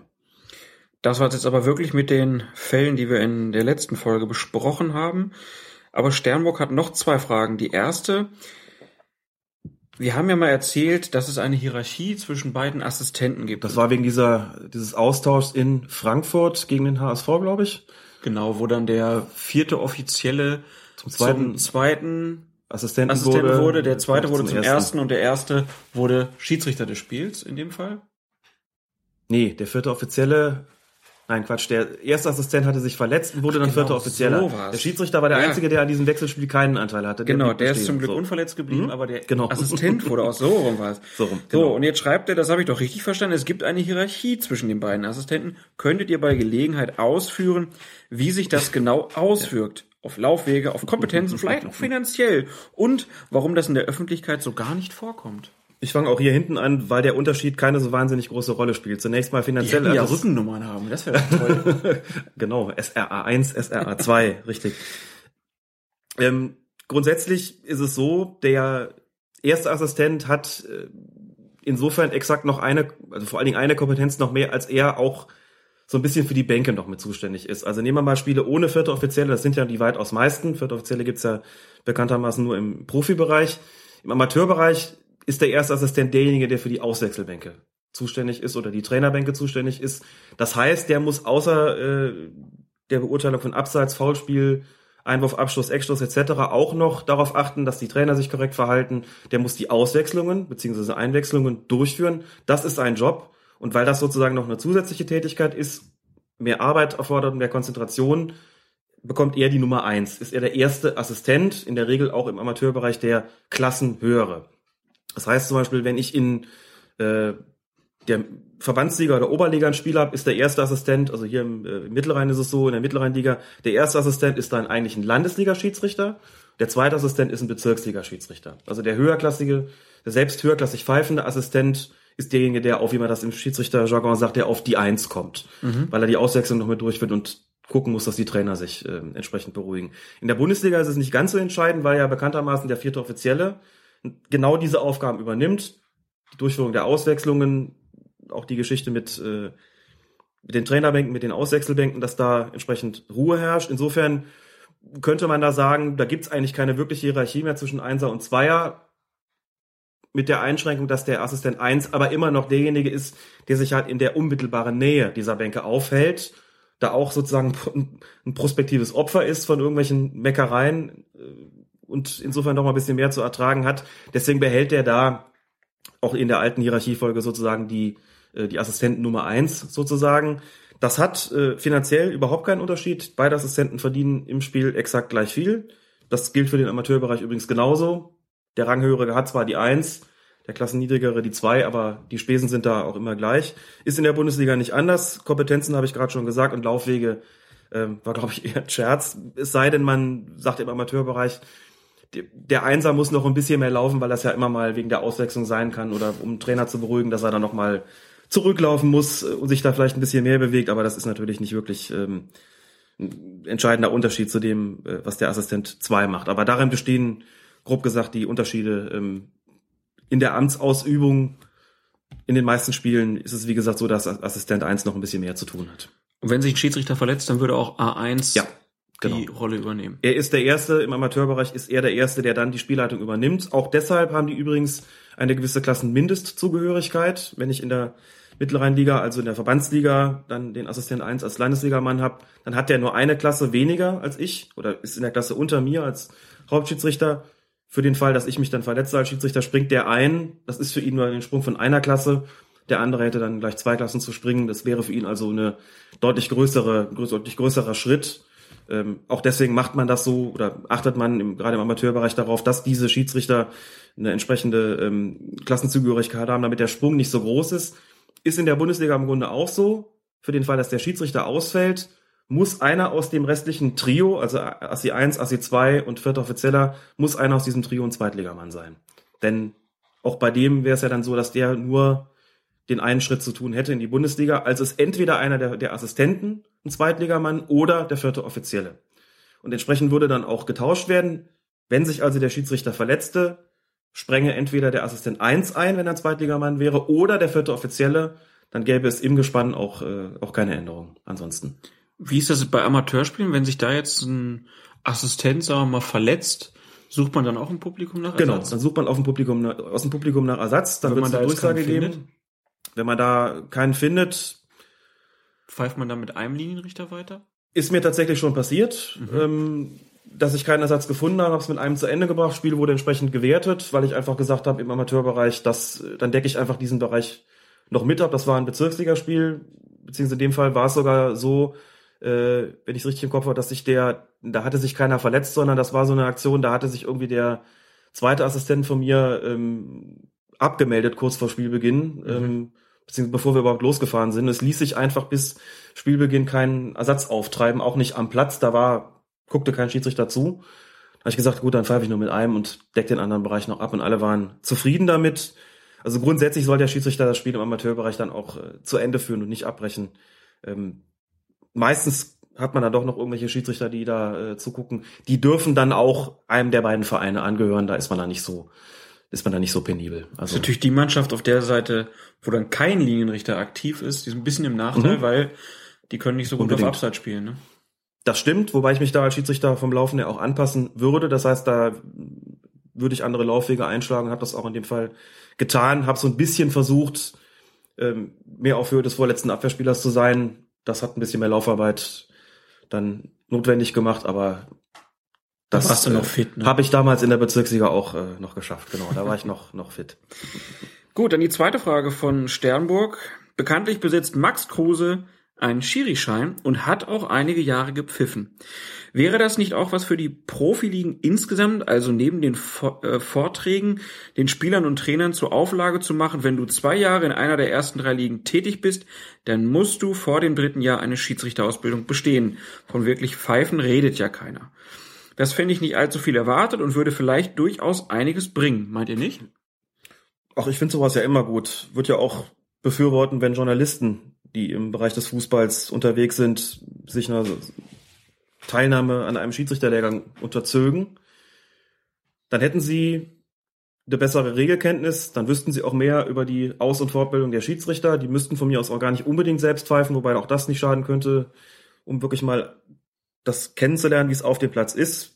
Kenne auch Kollegen, die das entsprechend gemacht haben, also in dem Fall Journalistenkollegen, die gesagt haben, jetzt habe ich ein bisschen mehr Verständnis dafür. Also was fände ich gut, das wird man nicht verordnen können bei Journalisten, sondern auf freiwilliger Basis erwirken können. Aber da könnte man auch mal durchaus eine Werbekampagne machen. Was Profis betrifft, auch da habe ich meine Zweifel, ob das sich, sagen wir mal, arbeitsrechtlich verankern ließe. Dass es eine gute Sache wäre, würde ich allerdings nicht nur nicht bestreiten, sondern tatsächlich so sehen. Wäre kein Fehler, aber wie ich mir sagen lassen habe, soll die Aufmerksamkeit der Bundesligaspieler bei diesen Vorträgen vor Saisonbeginn, wo sie also immer eingestimmt werden auf die Regeländerungen oder auf mögliche Auslegungsänderungen oder überhaupt nochmal, äh, wo überhaupt nochmal so ein Regelquerschnitt ähm, näher gebracht wird. Die Aufmerksamkeit soll da sich in Grenzen halten. Es ist also offenbar keine allzu beliebte Veranstaltung, hörte ich. Also bei den Schiedsrichtern auch nicht so beliebt, weil Bei den Spielern dachte ich jetzt in dem Fall. Ja gut, aber die Schiedsrichter mögen das doch auch nicht, wenn die Jungs da mit Smartphone sitzen und nicht aufpassen. Nee, das mögen sie mit Sicherheit nicht. Also kann ich mir zumindest nicht vorstellen. Die werden im Zweifelsfall hoch motiviert in die Angelegenheit gehen und dann merken, da sitzen lauter gelangweilte Gesichter, die es als Pflichtveranstaltung wahrnehmen oder als Pflichtveranstaltung begreifen. Das finde ich unschön.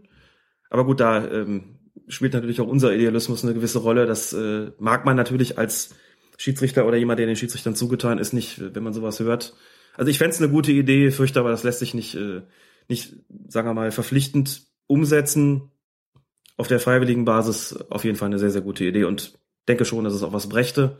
Äh, Finde ich immer interessant. Bei Max Kruse, muss ich gestehen, wusste ich es noch gar nicht. Äh, von dem Spieler Reisinger von Fortuna Düsseldorf weiß ich, dass er mal Schiedsrichter war. Gibt auch so ein, zwei andere Beispiele von Spielern, die mal Schiedsrichter gewesen sind. Max Kruse war mir neu.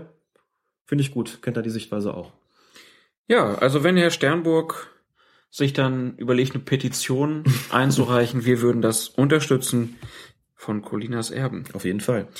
Dann kommen wir zur Frage von André.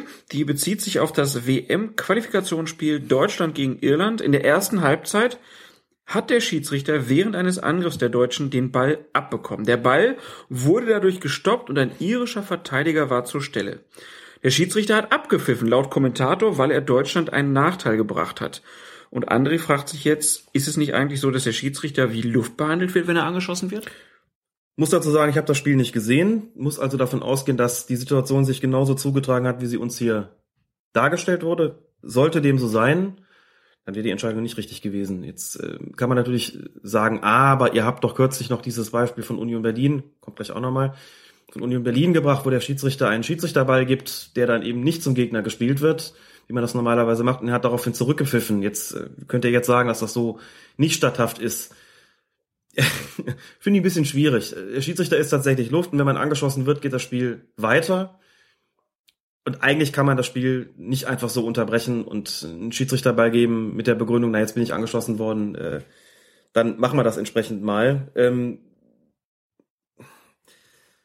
auch hier könnte man taktisch argumentieren, wenn ich als Schiedsrichter merken würde, dass ich durch mein angeschossen werden, das möglicherweise auch noch durch meine durch mein schlechtes Stellungsspiel äh, entstanden ist. Also wenn wenn das so wäre, dann würde ich vielleicht sagen, na gut, wenn der jetzt zu einem Angreifer kommt, der dadurch in eine aussichtsreiche äh, Schussposition gebracht wird, dann ist das schon ziemlich doof. Also dann würdest du wieder sagen, sollte man besser im Geiste der Regeln. Kann schon sein, dass ich dann die Pfeife nehme und dem sage, hoch, habe ich jetzt gepfiffen? Ja. Hab ich gar nicht gemerkt, das war wohl falsch. Und jeder irrtümliche Pfiff unterbricht das, jeder Pfiff unterbricht das Spiel, auch, auch ein irrtümlicher. Das muss dann mit dem Schiedsrichter dabei fortgesetzt werden. Das natürlich dann Pech. Ist natürlich dann Pech. Äh, Das hat natürlich damit, dass ich angeschossen worden bin, dann im Zweifelsfalle nichts mehr zu tun. Nein, also Spaß beiseite. Grundsätzlich geht's natürlich weiter, wenn der Schiedsrichter angeschossen wird. Das ist nun mal so. Ich habe es da jetzt nicht gesehen. Eigentlich sollte er da nicht pfeifen, wenn er damit jetzt irgendwie die Iren in eine Position gebracht hat. Ähm, gute Angriffsposition oder was auch immer. Oder äh, den Deutschen da jetzt einen guten Angriff abrupt unterbrochen hat. Mag sein, dass er dann irgendwie kurz taktisch gedacht und sich gedacht hat, naja gut, um den gröbsten Ärger zu vermeiden, mach mal hier mal einen, bringen wir mal einen irrtümlichen Pfiff an, denn nichts anderes könnte es gewesen sein und lassen das Ganze wiederholen. Aber eigentlich ist es nicht statthaft. Gut, dann kommen wir zur nächsten Frage. Ein anderer André hat sich gemeldet, diesmal aus der Schweiz. Ich hätte noch eine Frage zum Unionsspiel gegen Kräuter Fürth. Ihr sagt ja, dass die Entscheidung des Schiedsrichters nach dem Sinn und Zweck der Regel war. Jetzt mal folgende Annahme. Beide Mannschaften spielen immer noch umkämpft um den Aufstieg. Fürth verliert das Spiel nach derselben Entscheidung des Schiedsrichters. Reicht dieser meiner Meinung nach Regelverstoß des Schiedsrichters, um eine allfällige Spielwiederholung zu erzwingen? Jetzt haben wir doch noch ein Spiel von letzter Woche. Genau, stelle ich auch gerade fest. Das ist die Geschichte mit dem wiederholten Schiedsrichterball. Wo du gesagt hast, der lässt ihn wiederholen und hat damit im Sinne oder im Geiste der Regeln gehandelt. Mhm. Ich glaube schon deshalb nicht, dass es reichen würde, um eine Spielwiederholung zu erzwingen, weil der Schiedsrichter den Schiedsrichterball, also oder sagen wir den, den äh, Angriff der Vierter unterbunden hat in dem Moment, wo noch keine ganz klare Torchance vorlag. So, dann müsste man nämlich als Mannschaft erstmal nachweisen, dass einem da ein glasklares Tor geklaut worden wäre und nicht bloß eine, eine Torchance, die zweifellos vorgelegen hat, aber eben noch keine hundertprozentige. Da würde jedes Sportgericht vermutlich sagen, wir sehen den, den Anlass nicht gegeben. Natürlich hat der Schiedsrichter da formal einen Regelverstoß begangen, weil er ohne ersichtlichen, also natürlich war der Grund ersichtlich, aber ohne sozusagen ähm, regeltechnisch gedeckten Grund äh, den Schiedsrichterball wiederholen lassen hat. Also er hätte also auch da einen irrtümlichen Pfiff angebracht. Aber worin sollte der Grund bestehen? Wenn er ihnen das Tor aberkennt, das regulär gefallen ist und den Schiedsrichterball wiederholen lässt, dann vielleicht. aber nicht in dem Moment, wo er nur erkennt, die Fürther sind sozusagen auf dem Weg Richtung Tor und sind dabei, sich eine Torchance zu erarbeiten. Das wäre für sich genommen sicherlich noch kein hinreichender Grund. Die Frage wäre auch, ob eine Mannschaft oder ob ein Verein sich wirklich dazu herablässt zu sagen, wir wollen hier eine Anfechtung. Also das ist ja ein derartig eklatanter Verstoß gegen das Fair, den Fairplay-Gedanken, dass man sich damit ja nur Feinde machen würde. Und ich bin mir relativ sicher, dass in so einer Situation äh, der Einspruch schon gar nicht zustande käme und wenn doch, äh, wäre das mediale Feuer und das ja auch zu Recht, äh, glaube ich, nicht unbeträchtlich. Und ob dann ähm, das Sportgericht entsprechend entscheiden würde, wage ich mal zu bezweifeln. Gut, trotzdem vielen Dank für die Frage und äh, Joscha hat noch einen schönen Fall beobachtet, auf den er sich schon lange gefreut hat scheinbar und hat sie aber als aktiver oder als Fußballbeobachter erlebt. Aber jetzt gab es den Fall beim Spiel Cottbus gegen Union Berlin. Und zwar gab es einen Schiedsrichterball nach Foulspiel außerhalb des Platzes. Und das ging nach seiner Schilderung so. Zwei Spieler sprinten im Kampf um den Ball Richtung Außenlinie.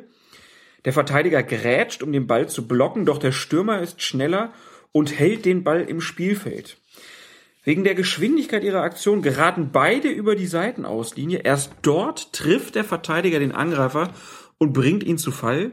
Und Schiedsrichter Michael Weiner pfeift und verzichtet auf eine persönliche Strafe, aus Joschas Sicht absolut okay. Vor dem Schiedsrichterball, kurz vor der Außenlinie, weist er einen Spieler der faulenden Mannschaft an, wegzubleiben und sagt der gefaulten Mannschaft, dass sie jetzt den Ball bekomme und einfach weiterspielen solle, wenn er den Ball fallen lässt. Zack, fertig. Gut gelöst von Michael Weiner, finde ich. Nochmal zur Erklärung.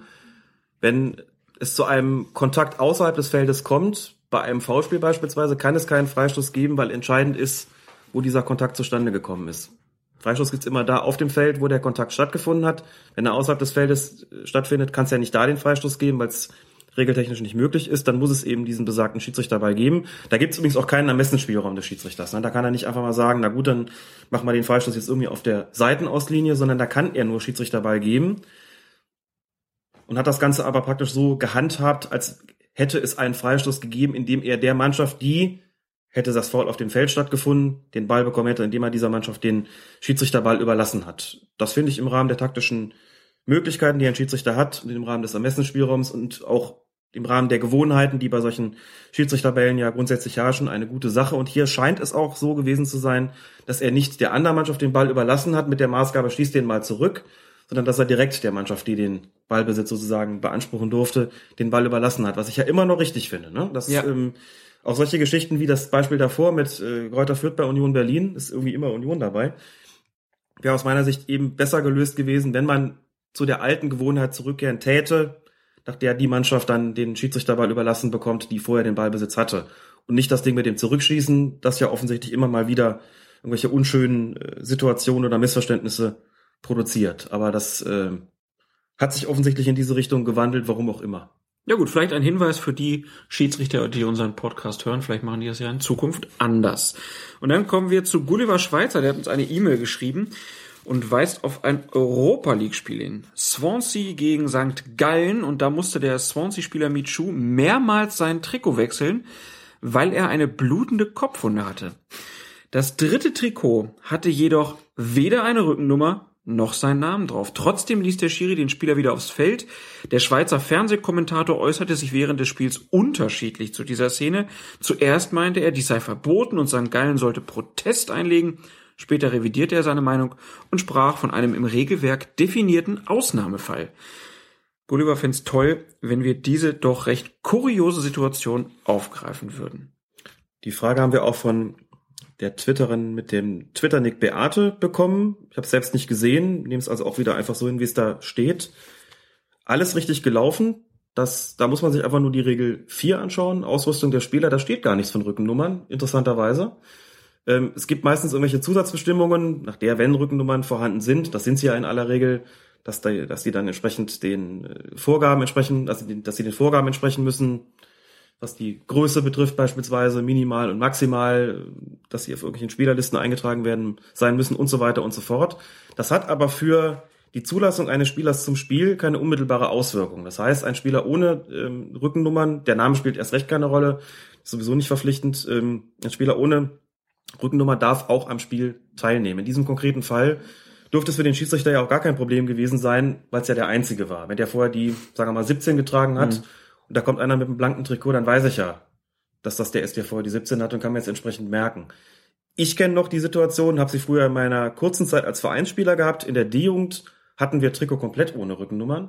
Und ich habe auch als Schiedsrichter noch Mannschaften in unteren Klassen gepfiffen, die auch keine hatten. Sehr unangenehme Situation, denn das bedeutet im Klartext, wenn ich da einen verwarnen wollte, wenn ich einem gelb zeigen wollte, musste ich den immer vorerst fragen, wie ist denn ihr Name?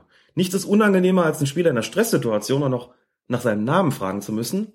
Hab natürlich auch Fälle erlebt, wo man dann angeblökt wird, wo man den falschen Namen erzählt bekommt und so weiter. Ist also wirklich der, äh, sind unangenehme Situationen, Tür und Tor geöffnet und theoretisch auch der Manipulation. Das dann immer so gemacht, dass ich mir vorher die Namen vom Spielbericht dann auf die Karte übertragen habe, meine Notizkarte übertragen habe.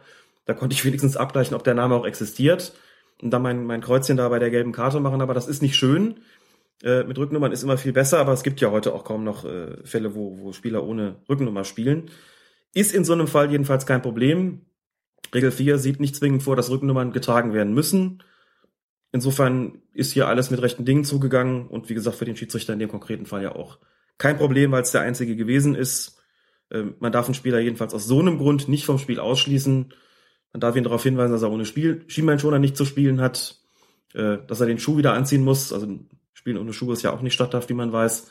Aber Spielen ohne Rückennummern, no problem, alles in Ordnung. Vor allen Dingen in solchen, in so einem kuriosen Spezialfall. Der wäre ja auch gekniffen gewesen. Da blutet er wie ein Schwein und dann muss er noch raus, weil er kein sauberes Trikot mehr hat. Das geht doch nicht. Das ist unmenschlich. Er hätte rausgemusst, ja. schnell in Trikot-Fanshop, Namen genau. bedrucken genau. und dann wieder aufs Feld. Hätte auch theoretisch sogar ein, ein, ganz anderes Trikot tragen können. Wenn der vorher die 17 hatte und da ist noch einer der äh, Mitspieler mit der 33, der ihm seins gibt, auch das wäre, wäre möglich. Dann muss man halt entsprechenden Vermerk sich machen und klar machen, dass die Nummer 33 jetzt eben nicht Gomez heißt, sondern eben anders. Ne? Also das ist dann so der Tipp für den Amateurfußball, wo es ja eher selten ist, dass es eine Nummer mehr als einmal überhaupt gibt.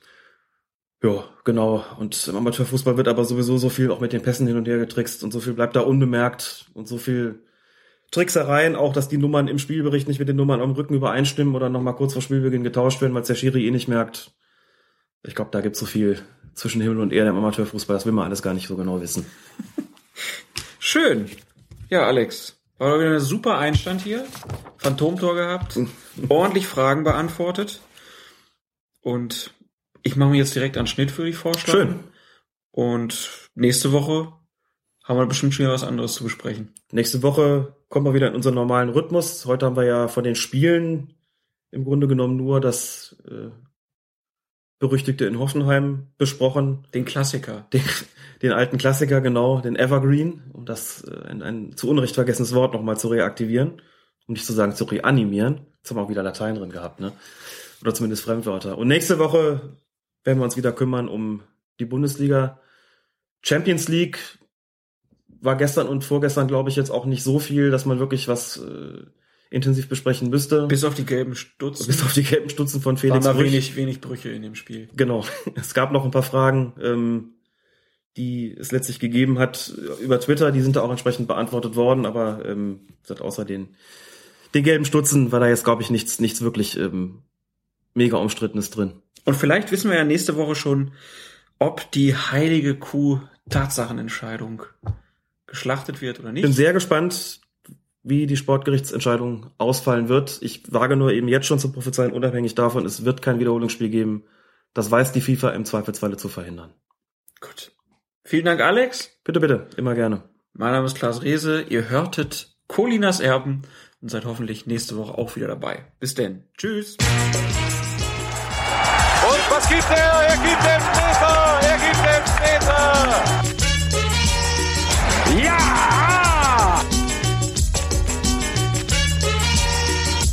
Du. Da wird doch alles gemacht hier, du. Sehr gut!